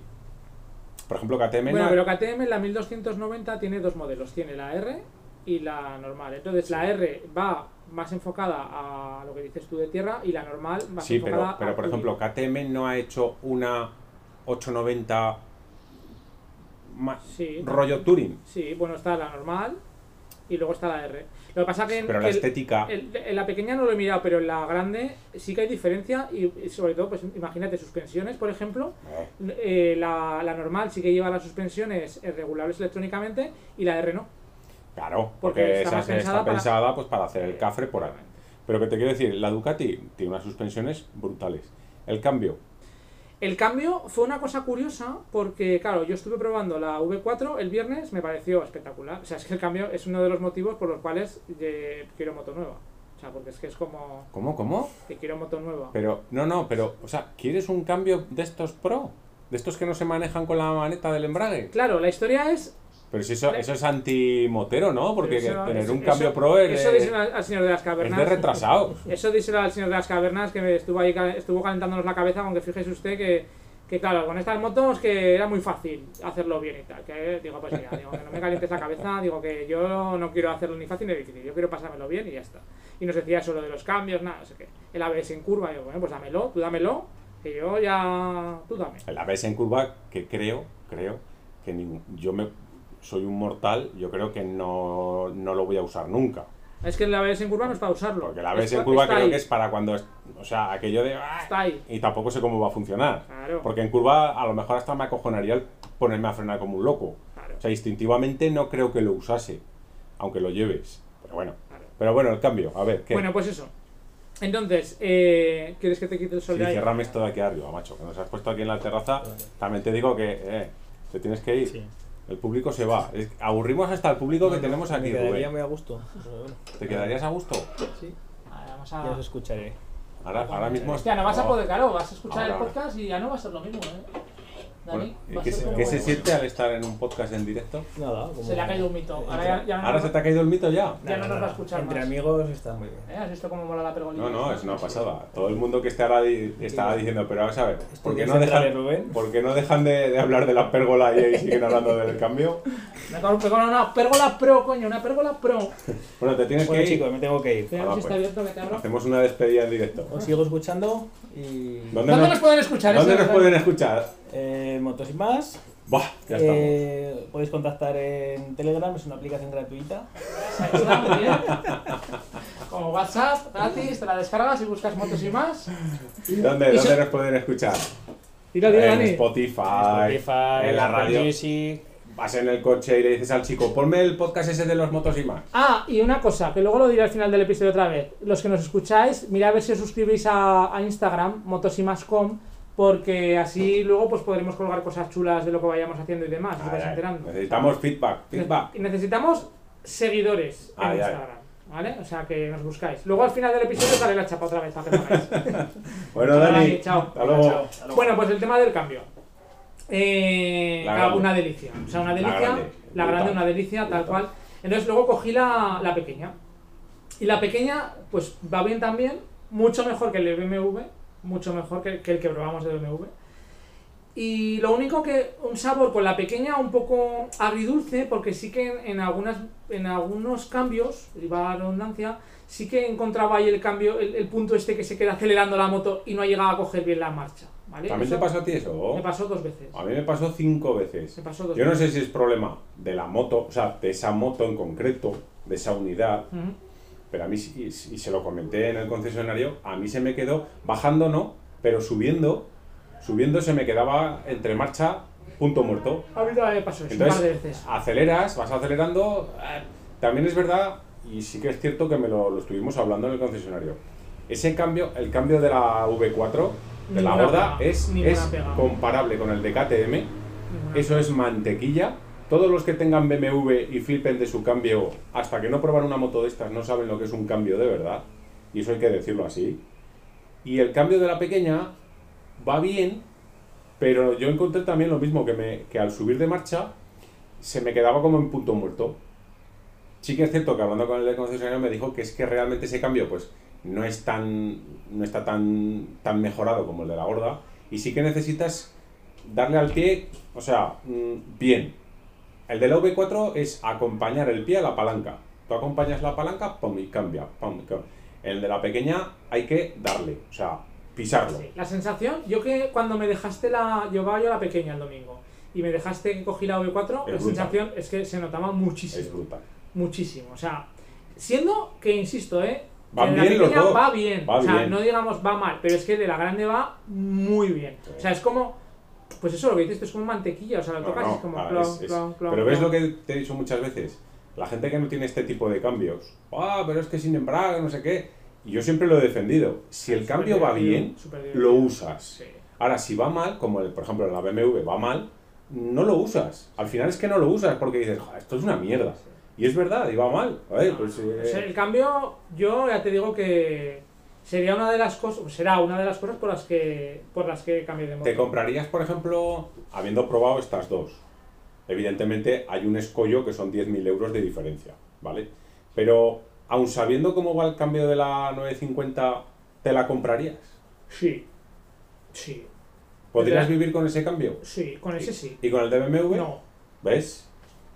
El BMW es- no lo usaría porque, insisto, parece que se va a romper algo. Exactamente, exactamente. Es que la sensación es que, sin embargo, el de, el de Ducati, entiendo que conforme vayas haciéndote a tu moto, esos extraños que nos ha hecho, pues no te los hará. Pero la moto iba muy bien. La moto iba muy bien. El cambio sí que es cierto que en la 950, cuando reduces, de vez en cuando te pega algún tirón hacia adelante. ¡Bum! Pero. Pero poco. Y creo que es. Y creo que es porque a lo mejor llevas algo de gas dado. Porque sí que me dijeron que para reducir Había que cerrar. había que cerrar gas. A lo mejor en alguna eh, vas tomando curvas. A nada que lleves un pelín de gas, porque claro, estos, estos, estos, ya lo diré, los aceleradores son todos electrónicos. Entonces, aunque tú creas que has cerrado gas, a lo mejor llevas ahí un puntico de gas y ese punto hace que la moto cuando reduces, ¡pum! se te, a- se te abalanza un poco. Pero tampoco es nada incómodo, o sea, no es... Yo, por ejemplo, hice la prueba de si se podía con el control de velocidad subir y bajar marchas. Y en la gorda, por lo menos, sí que te deja. Eso, de- eso del control de velocidad lo tengo apuntado. Hay un detalle que no me gusta, que no me gusta, que por ejemplo el control de velocidad en ninguna de las dos lo puedes eliminar tocando el embrague. Quiero decir, tú vas por una carretera a 100 con el control de velocidad. Si por ejemplo quieres quitarlo, Yo por ejemplo en mi moto o toco el freno trasero un poco, Sí, o tocas el embrague, no estás frenando o toco y el ya- embrague, claro, porque no pegas golpe, Claro. no te hace Eso un me pasa a mí boom, en el boom. coche también. Entonces, ¿qué pasa? Lo probé en estas motos y tú llevas el control de velocidad a 100, tocas el embrague, bueno, es más, lo puedes apretar y la moto se revoluciona, sueltas y congela velocidad. Para mí es un, un fallo. Sí que tiene la V4 el sistema de que con el, con el acelerador lo desaceleras a tope y lo quitas. Y en la pequeña, por ejemplo, no. En la pequeña, la única forma de quitar el control de velocidad es frenando o dándole al botón. Pero claro, es muy brusco. Frenar es brusco, sí. O sea, a ver, tú vas detrás de un coche, te acercas, que ves que el coche va a 90 y tú vas a 100, pues si tocas el embrague, la moto... pero si tocas el freno, además al final de cuentas siempre estás frenando. Y, y hablando de esto, lo del radar, ¿lo llegaste a probar? Sí. Eso, eso es brutal. En, la, Sí. en la V4, a ver, ¿eh? A ver, eh, Yo la lo V4 quiero. lleva radar delante. yo no. Yo lo quiero. Yo, bueno, yo sí, tú dame, pero bueno, te cuento un poco mi opinión. Eh, la V4 lleva radar delantero y radar trasero, ¿vale? El radar delantero básicamente hace lo mismo que en los coches, que es que eh, cuando te aproximas a otro vehículo, tú le puedes regular la distancia a la cual quieres que vaya y te va midiendo la, la distancia con el vehículo precedente y ajusta la velocidad, o sea, la velocidad adaptativa de los Exacto. coches, Que además funciona muy bien, ¿eh? que funciona bien, efectivamente. Y luego lleva el radar trasero, que el radar trasero básicamente es para que lleva un- unas luces en los intermitentes y cuando te está adelantando algún coche, No, luces en los intermitentes no. En los espejos retrovisores. perdón, eso es, en los retrovisores. Eh, cuando te está adelantando algún coche, se te enciende esa luz en los retrovisores. Lo que, lo hace, cual- lo que hace años ya estaba instalado en En los los, en coches. los coches. Sí, sí, exactamente igual.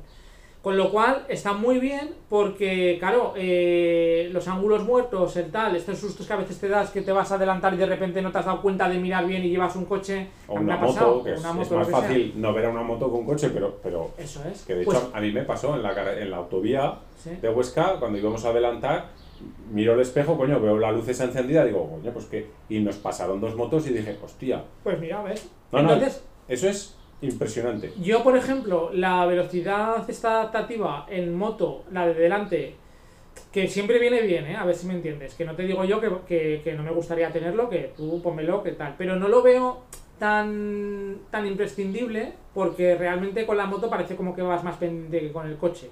No vas tan, ¿sabes? Con, con el coche que te relajas Sí, más, que vas... pero, pero yo, por ejemplo, volviendo el otro día, yo llevaba la, la 950 cuando volvíamos a Zaragoza y el hombre de las cavernas iba adelante. Sí, Entonces, es una persona que por su ser no sabe llevar una velocidad constante. ya. Entonces iba, bajábamos por la autovía y fluctuabas entre 90 y 130. Y si vas detrás y tu moto tiene control de velocidad, porque tú tienes tu moto con, con control de velocidad, bajas por la autovía, lo pones a 120 o 130 o lo que tú quieras y vas. Pero ¿qué pasa? Si vas en pareja con otra persona que te va fluctuando la velocidad, pues al final tu control de velocidad no sirve de nada. Al final lo que haces es que le le adelantas y vas tú delante. Sí, pero si no lo quieres adelantar, pues vas. Entonces, un chisme de estos, yo lo veo cojonudo. No, que está bien, a ver, que a, si me entiendes, que está bien, ¿eh? pero que tampoco tampoco lo veo tan, Sí, tan, tan ver, necesario. Es preferible la suspensión que lleva que el control de velocidad Me- adaptativo. Me quedo más con el trasero, con el radar trasero, por el tema de que te avise, que me moló mucho, sobre todo por seguridad, que quizá con el delantero, que también bien, pero que a mí, por ejemplo, el trasero lo veo una cosa segura. Y lo- yo lo del trasero creo, creo, no sé, ahora igual me estoy columpiando, pero creo que es la única moto que lo lleva a día de hoy. No, No, el radar, sino el- los avisadores en los, inter- en, los inter- en los espejos. Y yo creo que eso es un poco menos que obligatorio tendría sí. que ser. Porque Sí, además es que funciona. Yo lo que sí, se puede, se puede cambiar la intensidad del LED, que sea más o que sea menos, pero yo si pudiera elegiría que ese LED parpadease. Porque de día, yo por ejemplo, pues sí que, sí que lo ves. Pero como no estás acostumbrado a mirar eso, a lo mejor te pasa por desapercibido. Pero si parpadease rollo intermitente dirías, hostia, algo pasa por ahí. Y ya lo asociarías. Pero para mí eso es brutal. No, sé lo que, no sé lo que cuesta la opción, será cara, lo del tema del radar, pero yo creo que si es tu moto que te la compras y quieres tener una moto durante muchos años, yo- creo que es un extra... Sí. BMW, por ejemplo, eso no lo tiene. BMW, que yo sepa, no, pero no lo tiene ni en la GS, ni en la K, ni en la Bagger, ni en ninguna. RT, la RT han sacado con el radar delantero, pero por Sí. ejemplo han perdido la oportunidad de sacar los avisadores en los espejos.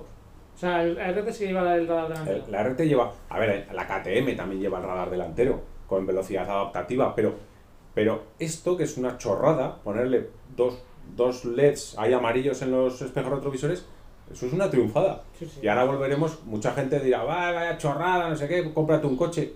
Ya, pero, pero si quiero ir en moto y esto me lo ofrecen, coño, pues está de cojón. Yo desde luego, Sí. Por cierto, voy a hacer un inciso. Porque cuando llegamos a almorzar a. ¿Cómo se llama el primer sitio que fuimos que, no, que estaba cerrado? Estuvimos esperando a que se abriera. bueno, no me acuerdo del pueblo ahora, no me acuerdo. Pero bueno, por el por- Valle del Roncal Sí, por el estaba. Roncal. Nos dijo el dueño del bar que estaban los. Puede ser. Puede ser. Que estaban los drones. No, no, no es ninguna tontería. A lo que voy es que al final, macho, 170 caballos. La pequeña, 113 caballos. Pues es que. Pero si te da igual, Rubén, si, ya, ya, si- te pueden cazar igual. si- pero si te da igual, si con una moto de 50 caballos también te, con una moto limitada eh, en una carretera de 90 vas a 120, vamos, sí, que sí. que pero- parece que eres un delincuente, pero, Pero que, es que antes aún podías coger y decir, hostia, está el radar allí, este- está el helicóptero, pero es que ahora ya. ¿Y qué, y qué pasaría si sacasen una moto con un, en vez de radar delantero y trasero, con un detector de radares? Eso- ¿Todos ¿no querríamos una o qué? Eso, eso no lo hay, o que seguro que le puedes No, poner. yo creo, yo creo, yo creo que, ¿Que no no le puedes poner detector de yo, radar? yo creo, yo creo que yo no he visto ninguna moto con detector de radar. Yo tampoco la he visto, pero seguro que hay gente que lo lleva. Guiño, guiño. Yo nunca he visto Ah, motos has- con detector sí de radar. visto. Guiño, guiño. A ver, ponlo en silencio, a ver si me cuentas. A ver, yo, yo no, no se puede contar. Estas cosas, es- eso es una ilusión. Sí, sí, sí. Sí, sí. A ver, pues yo te digo una cosa. Mm, Como te calcen en alguna de tramo de 90 a 130, que no es nada descabellado. Pero, ¿y qué pasaría si, por ejemplo, tú imagínate todo el coste de los helicópteros, cuat- porque el helicóptero creo que van tres tíos. El, el capitán, el que va al lado y el operador de la cámara. Capitán Que, América, que- el... que escucha, que nos escuchan guardias civiles. Pero de, desde aquí yo no me meto. No, yo- ya no solo que nos escuchen, que nos mandan mails. nos mandan mails y nos, ha- de las nos- orejas. nos hacen- nos tiran de las orejas. Pero, pero ahora, sinceramente, si el coste de volar un helicóptero una hora, más en la inversión en drones, más en no sé qué, más tener a dos tíos parados en una cuneta con un radar oculto, invirtiéramos ese dinero en mejoras de carretera o incluso en mejoras para la Guardia Civil, eh, yo lo agradecería. O sea, Ah, yo, esto yo que estás- prefiero. esto estás haciendo Escucha, apología no, no, no. Yo prefiero, yo prefiero una carretera sin gravilla que una carretera que me estén vigilando los drones. Nada, olvídate. Pues claro, eh, ¿cuándo te vigilan? Cuando la carretera está buena. Dices, hostia, Demagogia, olvídate. Lo que hay Pues- que hacer es que no se puede correr y ya está. ve, claro que no se puede correr, pero, pero pues vamos a hacer una cosa, vamos a invertir también un poco en infraestructura. ¿eh? Porque, ojito, La cuestión está con una moto de 170 o de 115 caballos, lo que sea, en un tramo de 90. da igual, que eh, los esto, caballos pues, que lleve. pues no te das cuenta y. Escucha que a día de hoy, con un coche de hace 25 años o un R4, puedes ir cometiendo infracciones. Hasta con la autocaravana. Es difícil, ¿eh? También te lo digo. Pero, Pero, se puede. pero puedes, podría. Si Pero ahora se podría. Llegaba el momento, se podría. Pero mira, con la autocaravana pasa una cosa, que normalmente siempre vas a la velocidad permitida, te lo juro. Y digo, hostia, ¿por qué no me pasa esto con la moto? ¿Sabes? Ya, ya, ya. Que es una putada, porque con la moto, hostia, es que vas, vas en los tramos estos de 90, que, que no te das Sí, cuenta. No, a ver, es muy difícil, es muy difícil. O sea, Y- en una carretera normal del Pirineo, de Prepirineo, una carretera normal de- a 90, pues es muy difícil ir a 90. O sea, es que tienes que ir concentrado para ir a 90. Claro, cuando nos dijo el mozo este, el del bar, lo de los drones y tal, ya- yo creo que se nos puso el ojete así un poco Ah, esto. te- se te pondría a ti, Y ya, porque luego sí, subiendo el agua, jodo. que Bueno, que a lo que vamos, el asiento. el asiento... Pues mira, te diría que quizá mejor, no quizá no mejor el de la grande que el de la pequeña. Tampoco especialmente incómodo, tampoco el más cómodo que he probado. ¿Se podría mejorar? Sí. O sea, pues eso, lo típico de los asientos de ahora, ¿no? Que tampoco Pues sin más. yo el asiento de la pequeña, ninguno de los dos es incómodo. O sea, No es incó- incómodo, no pero es. tampoco Pero es no el es- gran no- asiento sí, de... no es un asiento que digas, ¡buah, qué pasa! No, pero no son incómodos. Por ejemplo, no son, no son asientos KTM, porque son súper incómodos. Sí que es cierto que el de la grande, que yo denomino tener dos posiciones, quiero decir, cuando vas cansado te puedes echar un poco para atrás o te puedes echar un poco adelante. El de la pequeña no. El de la pequeña era una posición y si te salías de esa posición era incómodo. O sea, decías, "Eh, me he echado para adelante pero voy mal y me he echado para atrás voy mal. Yo, mi forma de decirlo es así.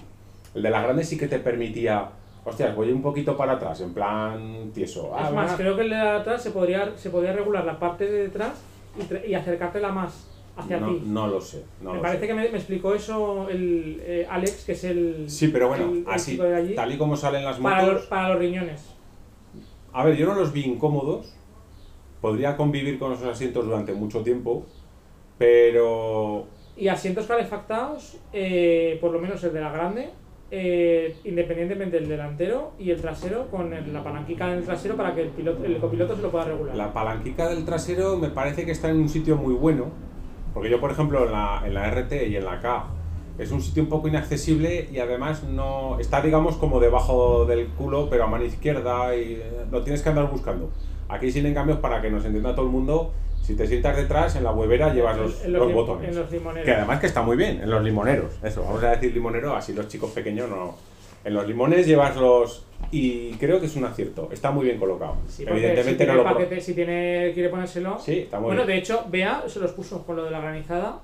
Cuando esto lo puso el asiento. No, que sí, que sí, que está. Además es un sitio, es un sitio tal. Aerodinámica, las cúpulas. Yo, recordemos, metro setenta, ¿vale? Eh, bien, o sea, no, no, no necesitaba ninguna cúpula más alta, no. Bien, además es regulable. En las dos. Sí, es que son muy parecidas.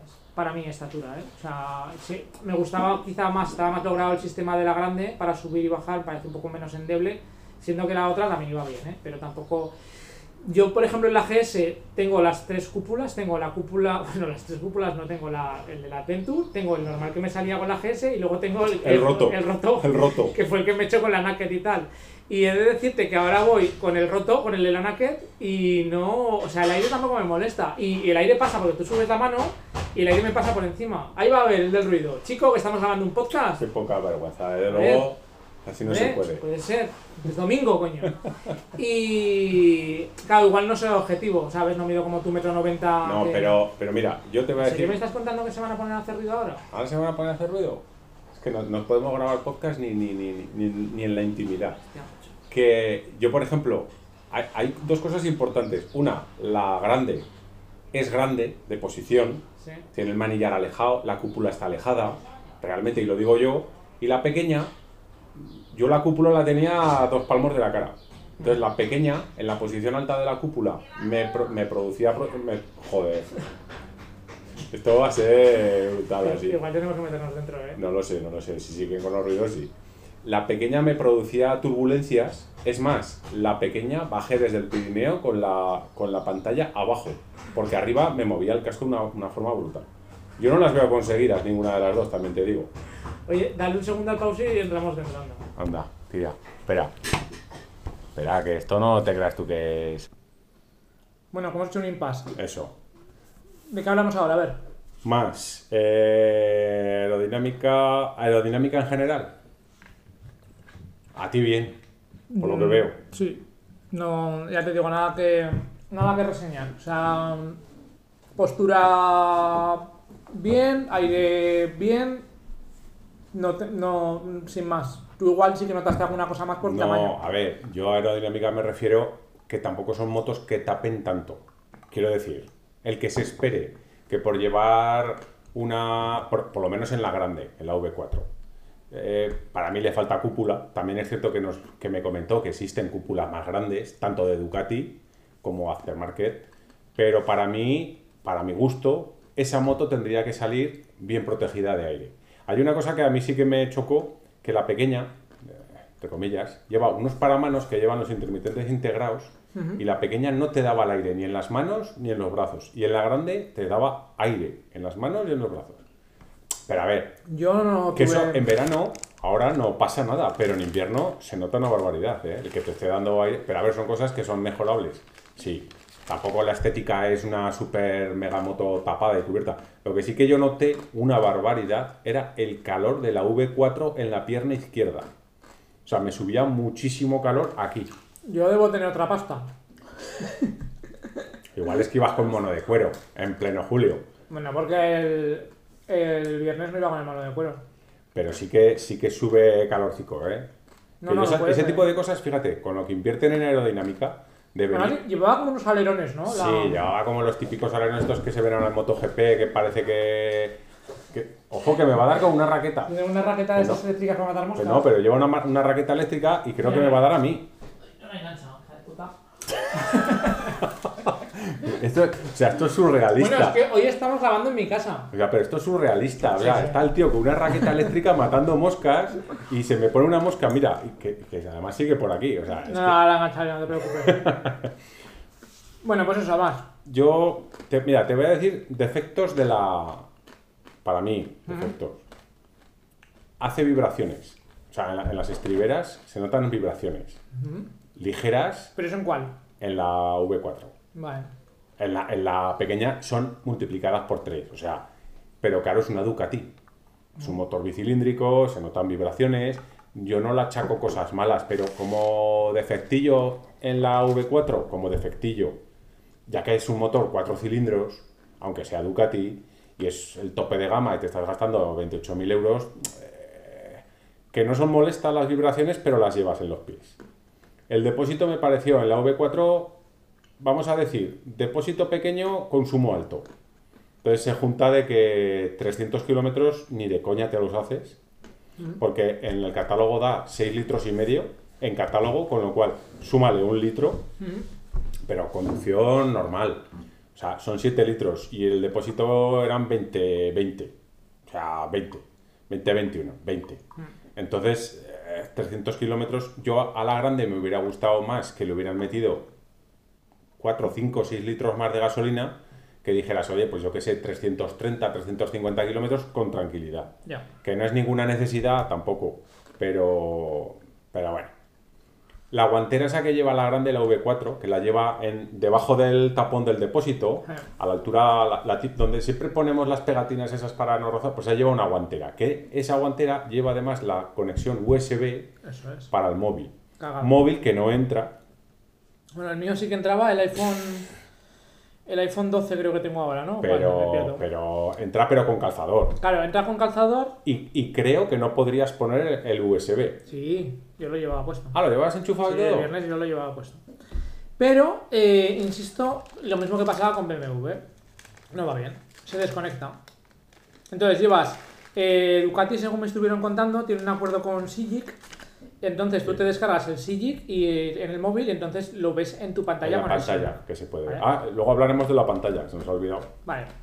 Total, que bien, porque al final te marca la velocidad, tal cual. El problema es que se desconecta. A mí me estuvieron comentando en Ducati que un pequeño fail es que cuando tú llevas el teléfono en la guantera con el USB y llevando la aplicación esta de la navegación, el teléfono siempre está encendido. Eso es. Entonces es un poco fail porque tú imagínate, pues para un fin de semana no pasa nada, pero tú imagínate que te vas 15 días de vacaciones por Europa o por España o por donde te salga de, las, de los limones y llevas el teléfono constantemente encendido, pues hombre, para un teléfono bueno no va a ser. Y ya te digo yo que se desconectaba. Luego, por ejemplo, a mi gusto, a mi gusto, seguimos haciendo tomas raras de enchufes raros, me refiero a los pequeños esos tipo coche, pero más pequeños, porque la, la- la toma visual que tú llevas de conectar algo en, la Ducati- en las dos Ducatis es debajo del tablero de, Sí. de cuadro, pero es el enchufe ese redondo, pero, pero ¿por qué me haces esa mierda? No lo llegué a abrir, pero no lleva USB. No, no, no lleva- no lleva el- USB. ¿Cómo se llama? El... Ese es el... El DIN, no sé qué, Sí, ese es el mismo que lleva BMW, pero, Sí, sí, por, pero ¿por qué leches haces en el 2021 una moto? Ahí tendría que llevar dos USBs. Uno no, dos. ¿Por qué? Luego debajo del asiento sí que llevan USB, pero ya ves tú, dices, a ver, sí, puedo llevar el móvil, pero lo tengo que llevar debajo del asiento que si me llaman... Bueno, mierdas. Entonces, esa guantera, en la grande, es práctica porque puedes llevar el Teletac, por ejemplo, para las autopistas. Puedes llevar una tarjeta de crédito si, te- si vas de viaje, pues para pagar por la autopista. Eso está muy bien. Puedes llevar 20 euros ahí, pues para... qué. Pero tiene un defecto y algo que no han hecho que para mí estaría muy bien. En el año 2021 esa guantera debería de llevar en vez de USB cargador inalámbrico, que parece una chorrada, pero realmente es barato, es, es ser. sencillo. Y tú metes tu teléfono, que a día de hoy prácticamente el 80% de teléfonos tienen carga inalámbrica, y encima te olvidas de cables, de conexiones, de cosas raras. Yo ya te digo que tanto en BMW como en Ducati el tema del navegador a día de hoy manda No, cojones. no está, no no está no resuelto. está, no está. Pero luego viene la parte negativa total de la guantera, que para mi gusto tiene dos. Pero negativa de, negativa de decir, esta mierda no, no la quiero. Una es, es una guantera muy buena que te cabe el móvil, te cabe una tarjeta de crédito, ta, ta, ta, y no tiene cerradura. No tienes otra problema. Entonces dices tú, ya, ya, pero sí, pero si yo me voy a una gasolinera y se me olvida que llevo el móvil dentro, es que me lo abren. O sea, clink y me lo abren. Sí, sí. Eso, punto negativo uno. Y punto negativo dos, que yo tengo la, la costumbre de cuando voy conduciendo, pues hay veces que me canso y pongo el brazo encima del depósito y me pasó el otro día que al, al apoyarme con el brazo se me abrió esa guantera. No me di cuenta y fui, a ver, no fui mucho rato, pero fui cierto tiempo con el brazo apoyado y la guantera abierta. Con lo cual, si llevas el móvil, evidentemente no se te va a volar, pero si llevases, por ejemplo, dinero, por decir, o el ticket del aparcamiento o lo- un papelillo, se te volaría. A mí esa guantera me parece ridículamente pequeña y ridículamente inservible. Porque me gustaría llegar a una gasolinera, cerrar y que se quedase cerrado. Otra cosa, nos dieron la moto. ¿Quieres dejar de comer maíz? Se Que oye mucho. Se oye una barbaridad. El otro día, el señor de las cavernas comiendo patatas, la gente se quejaba y tú aquí comiendo maíz. Venga, me como estos cuatro granos y acabo. Joder, luego, luego te molesta el vecino y tú comiendo maíz, no. Ahora saldremos a ver al vecino. El vecino, que igual nos escucha también, ¿eh? Que, ojo que también nos escucha. Y, y a mí me hubiera gustado que esas motos, por ejemplo, lleva el. Porque nos la dieron con el tapón de la gasolina manual. Sí. Había que meter la llave, no sé qué. Pero hay un extra que es de. Hay un extra que es para poner el. Pero una moto de veintitantos mil euros con una llave keyless, coño, hazme el tapón que sea keyless también. Que no tenga que andar metiendo la llave. ¿Para qué? ¿Por qué, por qué quiero llevar la llave en el bolsillo para arrancar la moto y si llega una gasolina la tengo que sacar? Me parece ridículo. Sí. Entonces, en esa moto, el, el- el- o sea, la cuadratura del círculo sería tapón de gasolina, sí o sí, keyless también, y el, la guantera con llave. O, mejor dicho, tú te alejas de la moto, esa guantera se cierra. Pues tú sabes que lleva un pin, ¿no? Para arrancar. Eso está de puta madre. Bueno, eso está que lo deberían de llevar más motos. Tú te olvidas la llave y le puedes meter un pin Eso y es. arrancas la moto. Eso es. A mí eso me parece genial. no. A No. mí me pasó con la, con la Harley, que perdí las llaves. No, pero, pero que es una chorrada que a lo mejor en la vida lo usas, Pero si te pasa, Pero si te pasa, o yo qué sé, imagínate, vamos a poner un ejemplo. Vas a una casa rural en la montaña o te vas a la playa y dices, estás en chancletas, que no lo debes de hacer, pero bueno, por poner el ejemplo. Estás en modo turista y dices, hostia, voy a coger la moto porque voy a comprar no sé qué. Ah. Y dices, hostia, pues no me llevo ni llaves ni nada porque voy en bañador o lo que sea. A ver, son momentos muy puntuales. o, o las pierdes. O simplemente, tú imagínate, te voy a poner el ejemplo, no es algo que tampoco pase todos los días, pero tú imagínate que tienes que llevar la moto al concesionario y tal, y tú estás de viaje, pues le puedes decir a un vecino que sea buen amigo o un amigo, oye, llévate la moto al taller, métele el pin y arrancas la moto y te la llevas. No hace falta darle ni las llaves. Bah, hay, que sacarle, hay que sacarle algo, ¿no? A mí eso me parece estupendo. Ay, Bueno, seguimos con cosas malas. El, Venga, mani- el manillar. A mí el manillar se me hizo súper ancho. Ya O sea, es que. ya- ancho, ancho no. Lo siguiente, parece que vas crucificado. Yo, como vengo de la GS, igual lo, lo noté menos que tú, eso. pues, ¿sabes? pues eh, Dani, que es el que ha estado antes escuchándonos, me lo dijo también. Bueno, él también tiene una naked, pero me pareció demasiado ancho. Yo ya te cuenta que llevo la GS con las alzas. Ya, pero a mí de se me hizo, manillar. a mí se me hizo, tengo como muy acercado a mí también. pero se me muy- hizo muy ancho, o sea, excesivo. O sea, quiero decir, no hace falta tan ancho. Es, es más, contra más ancho, más aire te da en el cuerpo, en los brazos.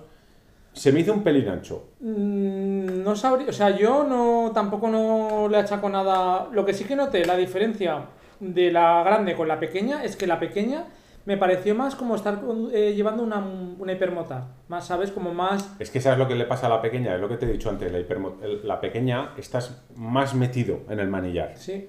Y la grande estás más alejado de... Y, y yo, y yo te estoy diciendo que la grande, para mí el manillar estaba demasiado alejado y demasiado abierto. Me hubiera gustado un poquito más cerca y un poquito más cerrado. Porque tampoco es una moto para ir... A ver, que sí que se puede curvear, eh, pero no es una moto ratonera para meterte en un puerto que sí que lo que se puede hacer, etcétera. Pero es otro concepto. Ya te digo, yo el manillar, lo que la percepción es esa, de la pequeña que me pareció más como más a ir al ataque, ¿no? Es más. sí, pero porque ¿sabes? estás más metido dentro, o sea, estás Eh. más metido en el depósito, Me gustó, ¿eh? La moto pequeña a mí me Sí. gustó mucho. Luego, eh, es una cosa mala y una cosa buena, en las dos. Tiene demasiadas regulaciones, demasiados settings, De heces de, en general, en ¿no? gen- de electrónica. eh, de- porque puedes regular el ABS, el anti-wheelie, el control de tracción, eh, la frenada en curva, el no sé qué, las suspensiones, la precarga, la altura, la dureza, no sé qué. Quiero decir, es un punto bueno y un punto malo. Pero a ver, sí que es verdad que como tienes los modos para configurarlo, tú lo dejas configurado y ya está. O sea, Sí. pones pues el modo Sport. A mí me gusta, por ejemplo, yo el modo Sport, si es Sport, es Sport. Pero ves, Me gusta hay, llevarlo. hay una cosa, ojo, esto lo estoy hablando sin saber. La Kawa, la Versys 1000, en la aplicación del móvil, tú estabas en la gasolinera y todos esos modos los podías preconfigurar con la aplicación del móvil. No, aquí no. Aquí no. Aquí Pues, pues a mí, este tipo de moto con tantísima preconfiguración y no sé qué, que está muy bien, te pones en la moto y lo preconfiguras, pero, pero cuando tiene tantas cosas, es mucho más cómodo la aplicación del móvil, estás tomándote un café en la gasolinera y dices, hoy la ruta es por una ruta, ¡buah! está hecha polvo, hostia, pues estás tomándote el café y preconfiguras la moto en modo no sé qué, que además te costaría cero coma. La, la, la Kawasaki Versys 1000, tú estabas tomándote un café y preconfigurabas la suspensión. No se podía preconfigurar tantas Luego, cosas. ¿cómo pasabas los datos? Al- Cuando tú arrancabas la moto, Ya por directamente. el Bluetooth, como se ponía en contacto la moto con el teléfono, preconfiguraba eso y te lo hacía. Y eso me parece genial. A mí es que no me, no me acabo de convencer el sistema este de comunicación de la moto con el móvil. A mí, por lo menos con el iPhone, ¿eh? igual con el Android cambia. Maleta, maleta derecha, ¿Sí? por lo menos de la que nos dejaron, de la V4, El tubo de escape, ¿no? inservible. O sea, inservible. Lleva el tubo de escape tipo GS, con lo cual es una maleta, no cabe un casco. Sí, además tampoco se puede hacer más grande, ¿no? Como las que, que se pueden Claro, ampliar. ese es un, pero eso es un fallo también que tienen. Vale que lo patentó BMW, pero chico, que también lo puedes hacer. Hace una maleta, por lo menos la derecha, que se pueda abrir. Porque es que es inservible. O sea, tú abres la maleta, te esperas y dices, mierda, es que no hay nada. O sea, lo que no te quepa en la tapa, ya no te cabe. A ver, para mí es un fail. Porque realmente, si, solo, Sí, si no llevas top case, solo llevas realmente una maleta. Ya. O maleta y media. Que encima te tapa el tubo de escape. Y encima te tapa el tubo de escape. Y lo que sí que no me acabo de convencer es el joystick que lleva en la piña izquierda la V4, Ah, ya. que es con lo que tú manejas realmente todo, pero es que eso en marcha está muy lejos. Sí, te da pie a equivocarte con los intermitentes. Exacto. Como- Yo, de hecho, alguna vez que intuitivamente quería toqueñar algo, acababa dándole al intermitente. Y está muy lejos. O sea, en marcha, y yo tengo la mano grande, y el dedo es aquello de que lo tienes que separar para manejar. Mm, Volvemos a la BMW. La ruleta de BMW está inventada, pero adáptalo a Ducati o a Kawasaki o a KTM. La ruleta va muy bien. Lo tienes en la mano, no te hace falta separar. Pues te recuerdo cuando estuvimos viendo la Africa Twin, que eso parecía un helicóptero de la cantidad Pero de es que botones yo creo llevaba. que la Africa Twin, yo creo que le han quitado los mandos de una Goldwing y se los han puesto a la Africa No, Twin. no se parece un helicóptero, Es- macho, es era brutal. como, madre mía. Es brutal. Eso de, de la de la 1260, no, perdón, 1260 no, de la V4. Y cosas así regulares que no me gustaron de la 950, aerodinámica. La pantalla para mí me daba muchas turbulencias, pero muchas. Sí. No me gustó, pero bueno. Yo es que, claro, yo ahí no te puedo decir porque a mí cualquier cosa me viene bien de altura. Vale, el asiento, pues como hemos dicho antes, es, para mí es solo una, una sola posición. No es incómodo, pero... Esa moto, por ejemplo, en carretera nacional, a 90, 100, 90, 100, esa moto tiene que ir en quinta. En sexta no puede ir. Mm. Porque en sexta esa moto va mal. O sea, no, puede ir, pero va mal. A Va mal. al final es Entonces- una moto que es, que es lo que es. Es un Sí, pero, pero, por ejemplo, cuando, sí, pero podían haber hecho una sexta a lo mejor un poco más corta o algo que te permitiera bajar algo de consumo, pero ir en sexta, viajando. Porque yo, por ejemplo, con la, con la grande sí que conseguía ir en sexta a 90 100 tranquilamente, iba bien, la moto iba bien, pero con la pequeña, por ejemplo, volviendo desde Belagua, yo no conseguía meter sexta, porque no iba Sí, sí, cómodo. te faltaba, iba mal. quedaba ahí un poco... Y el cambio, hemos hablado antes que el cambio no es No es igual. que pero es bueno. O sea, es mucho mejor que una BMW, pero no es como su hermana. Y poca cosa más. De cosas malas. Bueno, malas. Defectillos. Y como cosas, y como cosas, o como virtudes en la grande del radar, Sí. para mí eso es brutal. De hecho, me gustaría que mi moto futura tuviera radar, pero es que me gustaría que las hicieran todas con radar. Yo lo veo bien. Las luces estas del ángulo muerto, Lleva las luces automáticas también, ¿verdad? Sí, lo que pasa es que ahora les da por hacer luces cuneteras, de estas que cuando tú inclinas se encienden. Sí. A mí eso me parece una chorrada. A mí. Yo preferiría que me dijeras, mira, te ponemos unas, unas antinieblas o unas cuneteras abajo, Sí. porque además repartes un triángulo visual que se hace la moto más grande en carretera, porque realmente eso de que se alumbre cuando inclinas... sí. Porque te voy a- yo te voy a preguntar, si tú vas de noche conduciendo por un puerto de montaña, ¿vas igual de alegre que por el día? No, Pues no. claro que no. ¿Que me ayuda a que la luz me alumbre la cuneta? Sí, pero que yo en un puerto de montaña de noche iría pues eh, a 50. Porque no sé lo que me- no sé si hay un animal, no veo delante. Quiero decir, tanto rollo con que se alumbre la luz, que, pero si, si va a alumbrar de día. Y de la grande, las suspensiones, Sí. brutales. Suspensiones muy bien. La potencia, es mucha potencia, pero es muy cómoda. Yo ya digo que en ningún momento me dio la impresión de un caballo desbocado, de decir No, no, para no. nada. No, pero la tenías ahí. Sí. De hecho, la grande, por ejemplo, vas, en, vas a, a 4.000 revoluciones y vas a 100, 90, 100, y vas a 4.000 revoluciones y vas bien. Pero aceleras un poco y hace la moto... "Uh", y es como que quiere salir. O sea, está escondida, hasta a una velocidad normal está escondida, pero cuando le das... si le das la moto responde. Sí, sí. Y las, y las maletas traseras, no sé si te diste cuenta, eran dinámicas. ¿Eh? Que se movían, ¿no? Pues Que no, se pues no me movían. di cuenta. Eso es una tremenda gilipollez que están sacando las marcas, que no sé para qué mierdas haces. Mira, el I más D de que las maletas se muevan en curva, ¿vale? Yo te lo cambio porque la maleta derecha, házmela que se despliegue y me quepa lo mismo que la maleta ¿Pero entonces izquierda. cómo funcionaba eso? ¿Que iban como balanceando? Sí, es diferente a, a Yamaha. Yamaha, digamos, basculan, ¿vale? Y estas de Ducati, digamos que la parte trasera de la maleta hace izquierda-derecha. No, pues no lo. A ver, yo porque me lo enseñaron en el concesionario, es algo que dices, ah, pues muy bien. Pero que es a lo que te repito, tú imagínate que hubiera opciones. ¿Maletas dinámicas o la maleta derecha que te quepan cosas?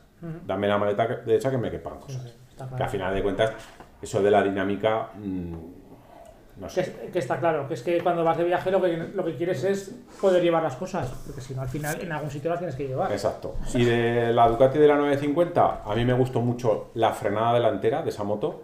Brutal. Brutal. Eh, eso sí que te tengo que dar la razón. El tubo de escape se oye mucho mejor en la 950. Es más, hacía algún petardeo en alguna reducción. y Sonido, se- el sonido es- Ducati. era sonido Ducati. Sonido Ducati. El consumo era muy bajo. Eso sí que te tengo que decir que el consumo estaba reducido. La posición de conducción es cómoda. Estás muy cerquita del manillar. A lo mejor para alguien de un metro noventa se te hace un poco agobiante, pero no mucho. Podrías mejorarlo. En curvas, yo creo que esa moto es más intuitiva y te lo pasas mejor que la grande. Es que es. A ver, O te- por, o te da por- más pie. por peso no es, será No, por no. la posición. Sí, Porque por peso no es. No. Y por potencia, obviamente, tampoco. tampoco. Será por la posición. Porque en curvas, desde luego, no vas tirando de 170 caballos. Claro. Pero que sí que es mucho. Es como. Eso lo hablé yo con Raúl, que es como más Ducati. O sea, la pequeña es más Ducati. Más Exacto. Ducati en el sentido pues, del motor bicilíndrico, de las sensaciones, del sonido, de tal. Y la es otra la es. típica Ducati de siempre. Claro, y esta es como. La, la grande es La como una V4 moto, una moto Touring. Una moto V4 Touring, pero, pero también potente. eh, trail espectacular. Pero la otra era como, es como más, pues eso, la postura más al ataque. eh, no lo sé. O sea, no lo Es sé. Una mezcla, es una mezcla entre entre hipermotar y multiestrada. Efectivamente, esa además- es la historia. Esa es la historia. Entonces- bueno, si- siendo que la hipermotar. A ver, el que tenga una hipermotar No, dirá. la hipermotar dirá, no tiene nada que ver. Ni puta No idea, y efectivamente. Pero ahora yo te, yo te hago la pregunta. Evidentemente a todos nos gustan las motos grandes, las, pero si realmente tuvieras, estuvieras a punto de comprarte una moto, A ver, entre la, la 950 y la, y la V4, Hmm. por prestaciones, etcétera, etcétera, la moto lógica es la, la pequeña.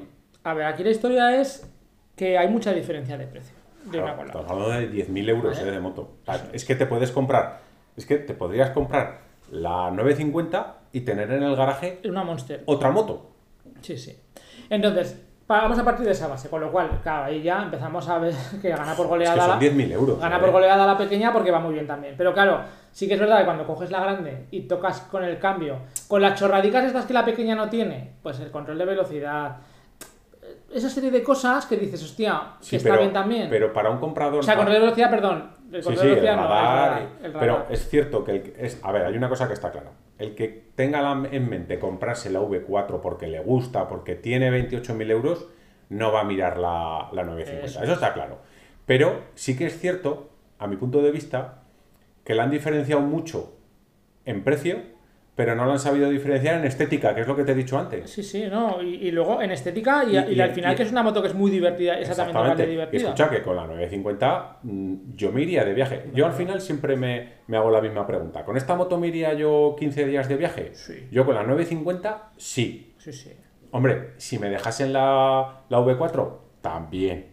Pero es que con la pequeña yo me iría. Y el problema que tiene Ducati, bajo mi punto de vista, es que tienes una moto que vale 10.000 euros menos que la gorda y que mucha gente no va a comprar la gorda por esos 10.000 euros. Sí, sí. Porque si en vez de 10.000 fuesen 4.500 euros de diferencia, venderían más Pero, la V4. Y ahora te hago otra pregunta.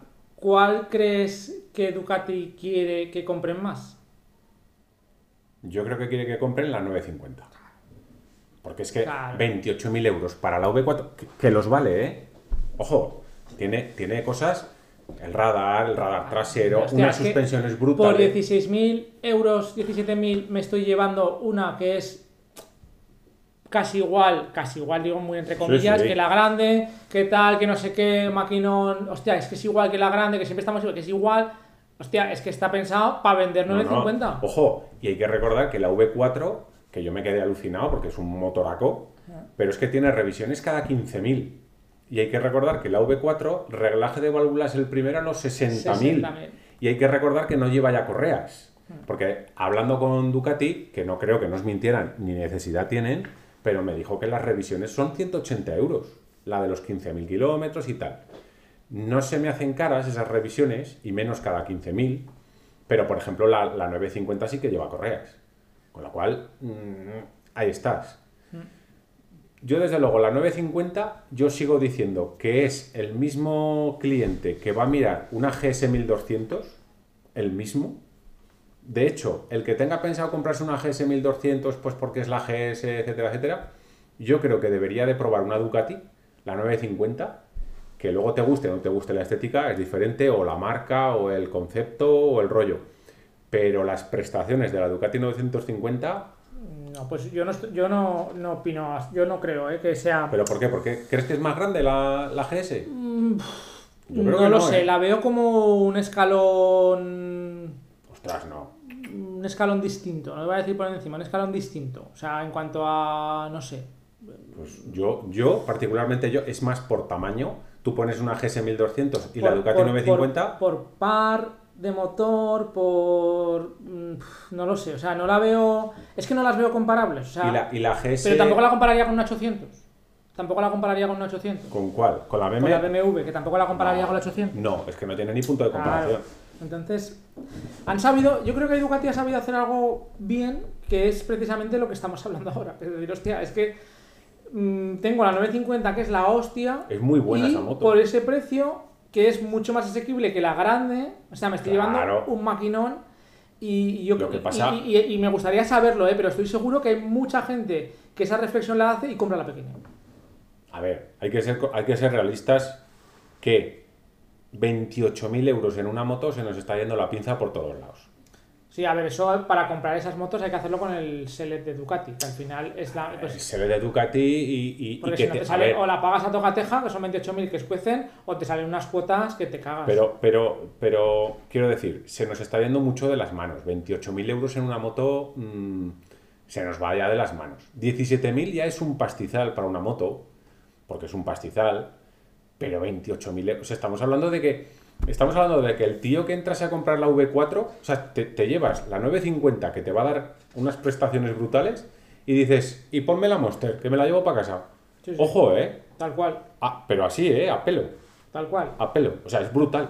Quien dice una Monster, dice que te cojas y te vayas a Triumph y te compres una Scrambler o te vayas a... a- No, no, la Monster, la Monster.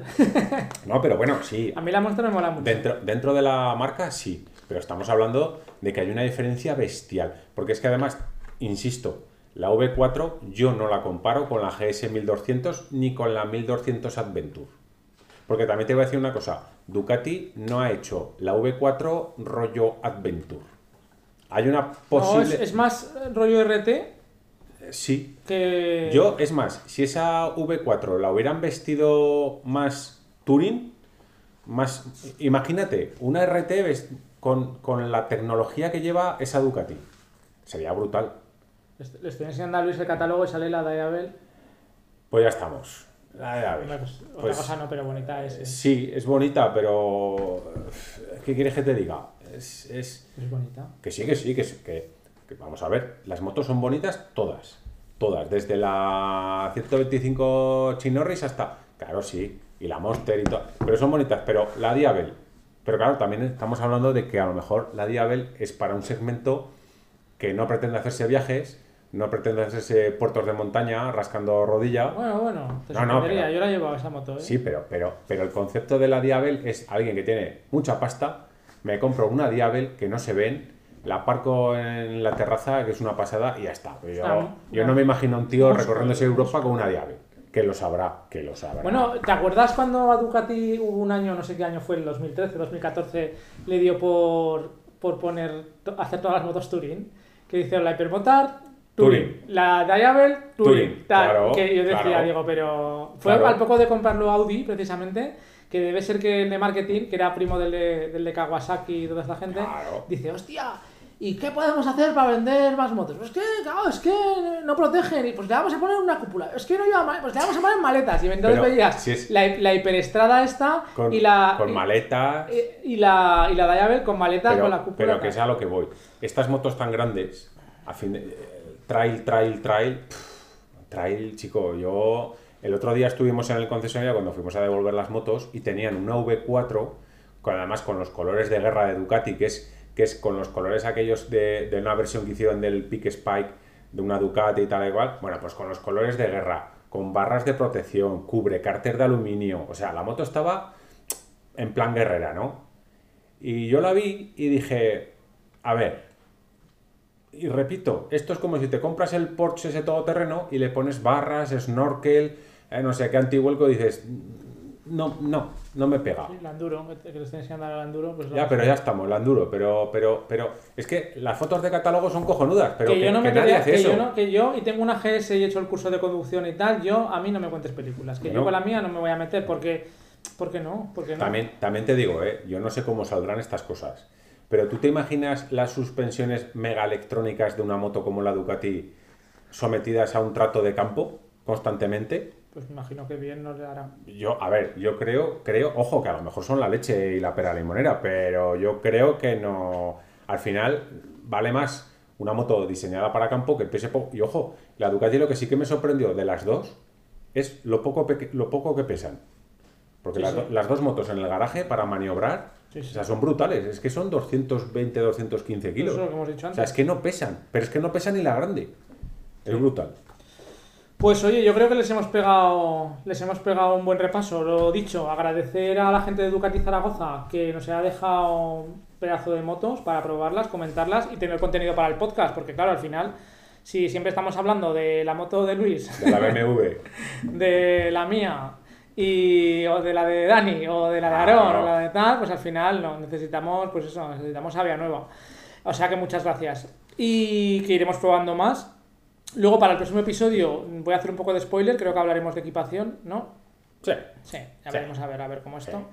Y bueno, yo, como os he dicho antes, lo que quería pedir es que los que tengáis Instagram, que me imagino que seréis muchos, que sigáis la cuenta de Motos y Más, que es Motos y pues eso, que nos sigáis porque ahí colgaremos cosas y luego a la hora de, pues yo qué sé, de poder hablar con la gente de Ducati, de BMW, de Honda, de tal, de cual, pues hombre, no es lo mismo eh, tener, yo qué sé, te digo, 3.000 seguidores, 5.000 seguidores, 20.000 seguidores, que tener 30, está claro. Que no, que no quiero decir que tengamos 30 ni tengamos 3.000 ahora, ¿eh? Pero es una forma también de poderles ofrecer también cosas a ellos para que nos dejen también cosas, para probar cosas, para poderlas comentar en el podcast. Así que ya sabéis. Y luego, pues ya sabes eh, dónde nos puedes seguir. Eh, en Spotify, eh, que es el más democrático de todos los eh, podcasters que hay, que yo creo que al final, pues mira, lo puedes tener en Android, lo puedes tener en Apple, lo puedes tener en cualquier otra cosa. Nos buscas motos y más. También en iBox y nuestro correo que es contacto arroba. Es- Además que si eres una empresa y quieres ponerte en contacto con nosotros y quieres que te promocionemos algo, Sí, sí, sobre no, todo. eh, pero ¿cuánta gente tendrá? eh. Pero bueno, ¿cuánta gente tendrá, yo qué sé? Oye, pues yo fabrico guantes. Pues yo- mira, yo prefiero, te digo una cosa. Prefiero que me. que- ¿Contactar tú? No, te- no, pues que te digan, oye, eh, venga, pues vamos a colaborar de alguna manera como los de SV Motec, o vamos a colaborar como, pues eso, como Ducati ahora, como y tal, que nos da contenido para poder hacer cosas, que casi casi patrocinio de cosas que sí, que al Nah. final dices, bueno, pues mira, puedo comprar unos micros mejores para que se oiga ¿Pero y no estemos ¿Pero grabando aquí con el móvil y ¿Pero tal, pa' yo qué? Si pues para grabar en la moto, imagínate ahí grabar un podcast ahí en la moto, sería la Mira, hostia, pues ¿eh? eso me gustaría. Pero reconozco que sería raro y cansino. Quiero decir, porque la interacción es más difícil. Sí. Porque vas en moto, que sin freno. De que hecho, sin- ya se hace raro, hoy que estamos hablando así de tú a tú, ya es se más hace como diferente, raro, es más diferente. Pero sí que es cierto que, que lo que dice Rubén, que si nos seguís un poco más en, sobre todo en Instagram, pues hombre, a- cuando te vas a presentar a alguien, pues siempre tienes un poco más de peso en cuanto a que te sigue más gente y tal. Pero bueno, que contentos con los que estamos y mejor con los que estaremos. Eso está indudable. Y poco más. Ah, y yo creo que la siguiente marca de motos, ¿cuál puede ser, Rubén? ¿Qué vamos a probar? Pues hombre, yo creo que será Honda, ¿no? ¿Puede ser Honda? Pues será, tendrá que ser. Tendrá que ser. ¿Y qué Bueno, tipo, no lo sé, no lo sé, ya veremos a ver, pero vamos. y qué tipo de moto nos va a dejar Honda? Porque yo estoy expectante. Tú, una Goldwing, ¿no?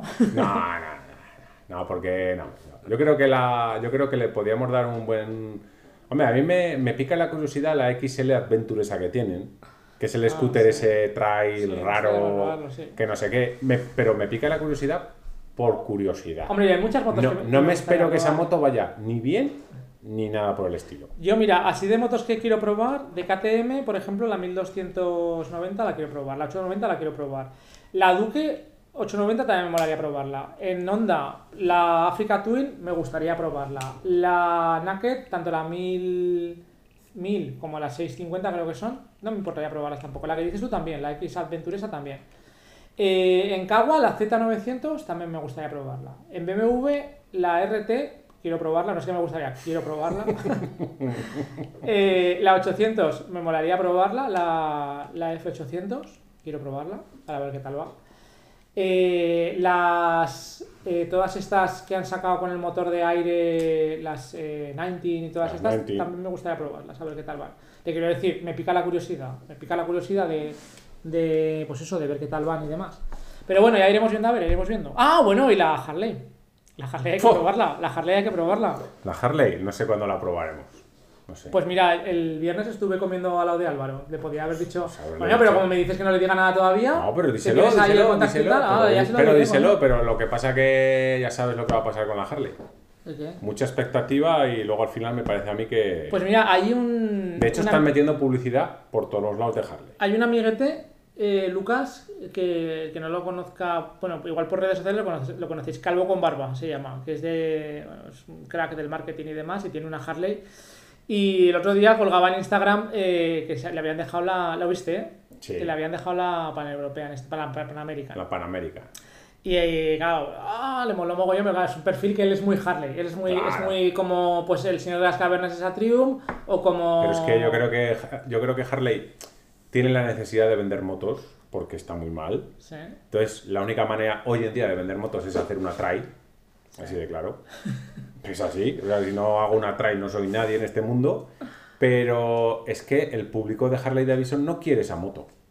O sea, el cliente de Harley Hostia. no quiere esa moto. Yo, yo quiero probarla, macho. Pero es que no lo ¿No, quiere. ¿no tienes curiosidad de probarla? A ver cómo va. Sí, hombre, claro. Y seguramente irá mm, de, de limones para arriba.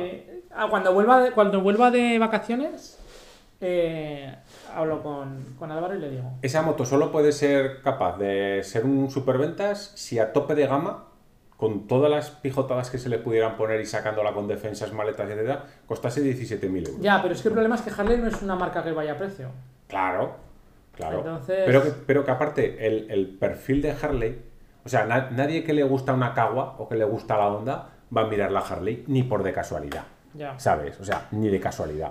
Es- pero eso va directamente o inversamente ligado al número de unidades que van a vender. Porque si quieres una moto exclusiva y se ven como las GS, pues ya la hemos jodido. Exactamente. Claro. ¿Y quién, ¿Y quién quiere comprar una.? Vamos a ver, esta mañana o ayer lo estábamos hablando. El que tiene una Heritage o el que tiene una, una Electra Glide de 35.000 euros se paran en un semáforo con su moto, que ya no lo hacen, pero bueno, y ve la Harley esa trail, pues si no le escupe ni mal ni bien. Porque eso no es una Harley para él, para los harlistas, eso no es una Harley, vi, tío. vi el otro día una imagen que le habían puesto a la, a la American esta, así de coña, ¿eh? los típicos manillares monkey estos que suben así. dice, ahora sí es una Harley. Escucha, y, y tendremos que ver el rollo Pan American eh, destripado, destripado, rollo Scrambler o rollo algún destripe que ya lo asocies más al propietario de una Harley. ¿Customizarla quieres decir? Sí, cuando empiecen a customizar esa moto, le quiten plástico, le quiten no sé qué, y sea una moto con un manillar de no sé qué manera, ¿verdad? dirá el de la Harley. Por "Coño, cierto, voy a decir en primicia, bueno, no sé si lo he dicho ya, pero bueno, lo voy a comentar, que el año que viene para mi cumpleaños me compro otra moto, ¿vale? Entonces, como dice Dani, dice, es que andas muy perdido. Y, y efectivamente ando muy perdido, porque es como, veo la Monster, me mola. Pero es que veo la multiestrada, me, Me mola. mola. Pero es que veo la RT, me gusta. O sea, entonces es como, eh, mi cumpleaños es en abril, de, el 22 de abril, ¿vale? Entonces, de aquí al 22 de abril del 2022... Vamos a hacer crowdfunding, vamos que- a hacer que... No, no, Rubén- no, no, no, me la- ya me la pagaré yo, no os preocupéis. Pero claro, tengo que elegir moto, a ver qué moto me compro. Y encima me gustaría no desprenderme de la mía, o sea, me quiero quedar con la Vale, GS. Eso sería lo ideal. Claro, entonces, con esta causística, porque, ah, pues, coño, pues te compras una trail. Bien, si vendiera la mía estaría muy claro, pero te compras otra trail, perfecto. Pero claro, si me quedo ya con la mía, ¿Para qué quieres ver, otra trail? Claro, a ver qué moto. O sí, no lo sé, no lo sé, ya veremos a ver. A ver, igual hago como el silvestre. Que, que por cierto, macho, que está, está tuneando la. Ya me saldrá la gorda que llama él, que Sí. es una, una de aire que tenía Sí. como las tuyas, y la está tuneando. No sé si la estás viendo en las redes sociales ahora. Eh, no. Bueno, a pues- Silvestre ya lo he perdido de Bueno, vista. pues está tuneándola y tal, y la gente le hace comentarios. Oye, pues tal, el, fil- el aire, el, el filtro del aire que le has puesto ahí, que está un poco expuesto. Les da unas contestaciones, pero en plan de macho. Pero bueno, yo, yo al Silvestre hace tiempo que no le sigo porque, digamos, la frescura esa de al principio ya no la tiene. Pero yo sí que en ese, que no sé qué tipo de contestaciones ni qué tipo de tal, Pero eso sí que es verdad, tío. Si es tu moto, ¿Sí? hago lo que quiero con mi moto, tío. Pero ¿sabes lo que pasa?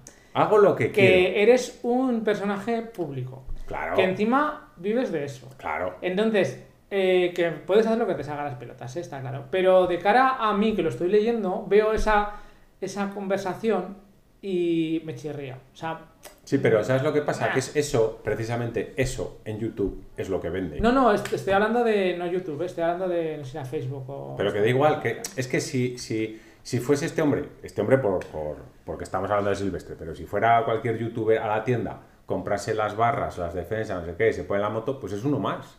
Pero al final de cuentas, si quieres sacar la cabeza y que la gente hable de ti, como estamos hablando ahora mismo de él, ¿cuál es la única manera? Pues dar ese tipo de contestaciones y no sé qué, no sé cuántas. y- Pues me cago en la puta madre que parió. Nosotros porque somos un podcast que ni fu ni fa, pues porque no nos metemos con nadie y hacemos lo que queremos y probamos motos y punto. Que empezar a meter. Ah, por cierto, ya, y, habla- y ya terminando ya, y por además, cierto, lo que, sí. lo- hostia, que se va a poner a matar Sí, sí, moscas otra vez Rubén con, la con la raqueta. Esto yo creo que se merece foto de Instagram. Pelos. Venga. Nadal, Sí. Nadal, eh, eh, año que viene, Roland Garros, eh, Oye, Rubén. Vamos, a subir una foto a Instagram. ¿no? Sí, Para sí, yo creo, yo creo. ¿La Eh, subes tú o no? eh, no, porque estoy grabando. Ah, vale, pues espera. vamos. Toma, aquí tienes el teléfono. Que mm, eso sí que me gustaría comentarlo, ya lo dejó zanjado. Maletas de SW Motec, yo creo que también el próximo podcast va a ser revisión y finalización de pruebas de maletas SW Motec. ¿Qué nos ha parecido a nosotros? ¿Qué nos ha parecido a la gente que lo ha probado? Intentaremos que nos manden un pequeño audio para que la gente diga lo que les gusta y lo que no. Y a partir de ahí, mira, atentos que va a hacer Rubén una foto en directo con la mierda de la raqueta. Joder, macho, qué barbaridad. Tendré que grabar y con este hombre haciendo esto. Pues eso, que lo vais a ver en Instagram. Que, Estaba, mm, estaba en el otro perfil. Espera, que lo subí a mi historia. Buah, lo sube a su historia. Que lo dicho, maletas de SW Motec, eh, creo que vamos a hacer la revisión para dar ya punto y final con el tema. Ha habido bastante gente que la habéis probado. Os damos las gracias desde aquí. Y vale, ya está. ¿Qué? ¿Nos despedimos ya o qué? Sí, yo me despido ya. Adiós. Voy a subir, te voy a subir la foto a Instagram con la raqueta, joder, para que lo Otra vez, lo que hay que aguantar, tío. Lo que hay que aguantar. Ahora cuando veáis la foto sabréis lo que, me te- lo que Bueno, tengo ahora, yo- bueno, que lo subiré esta noche. lo que tengo que aguantar. en fin, chavales. Ahí. Venga, chao, chao. Bueno, chao.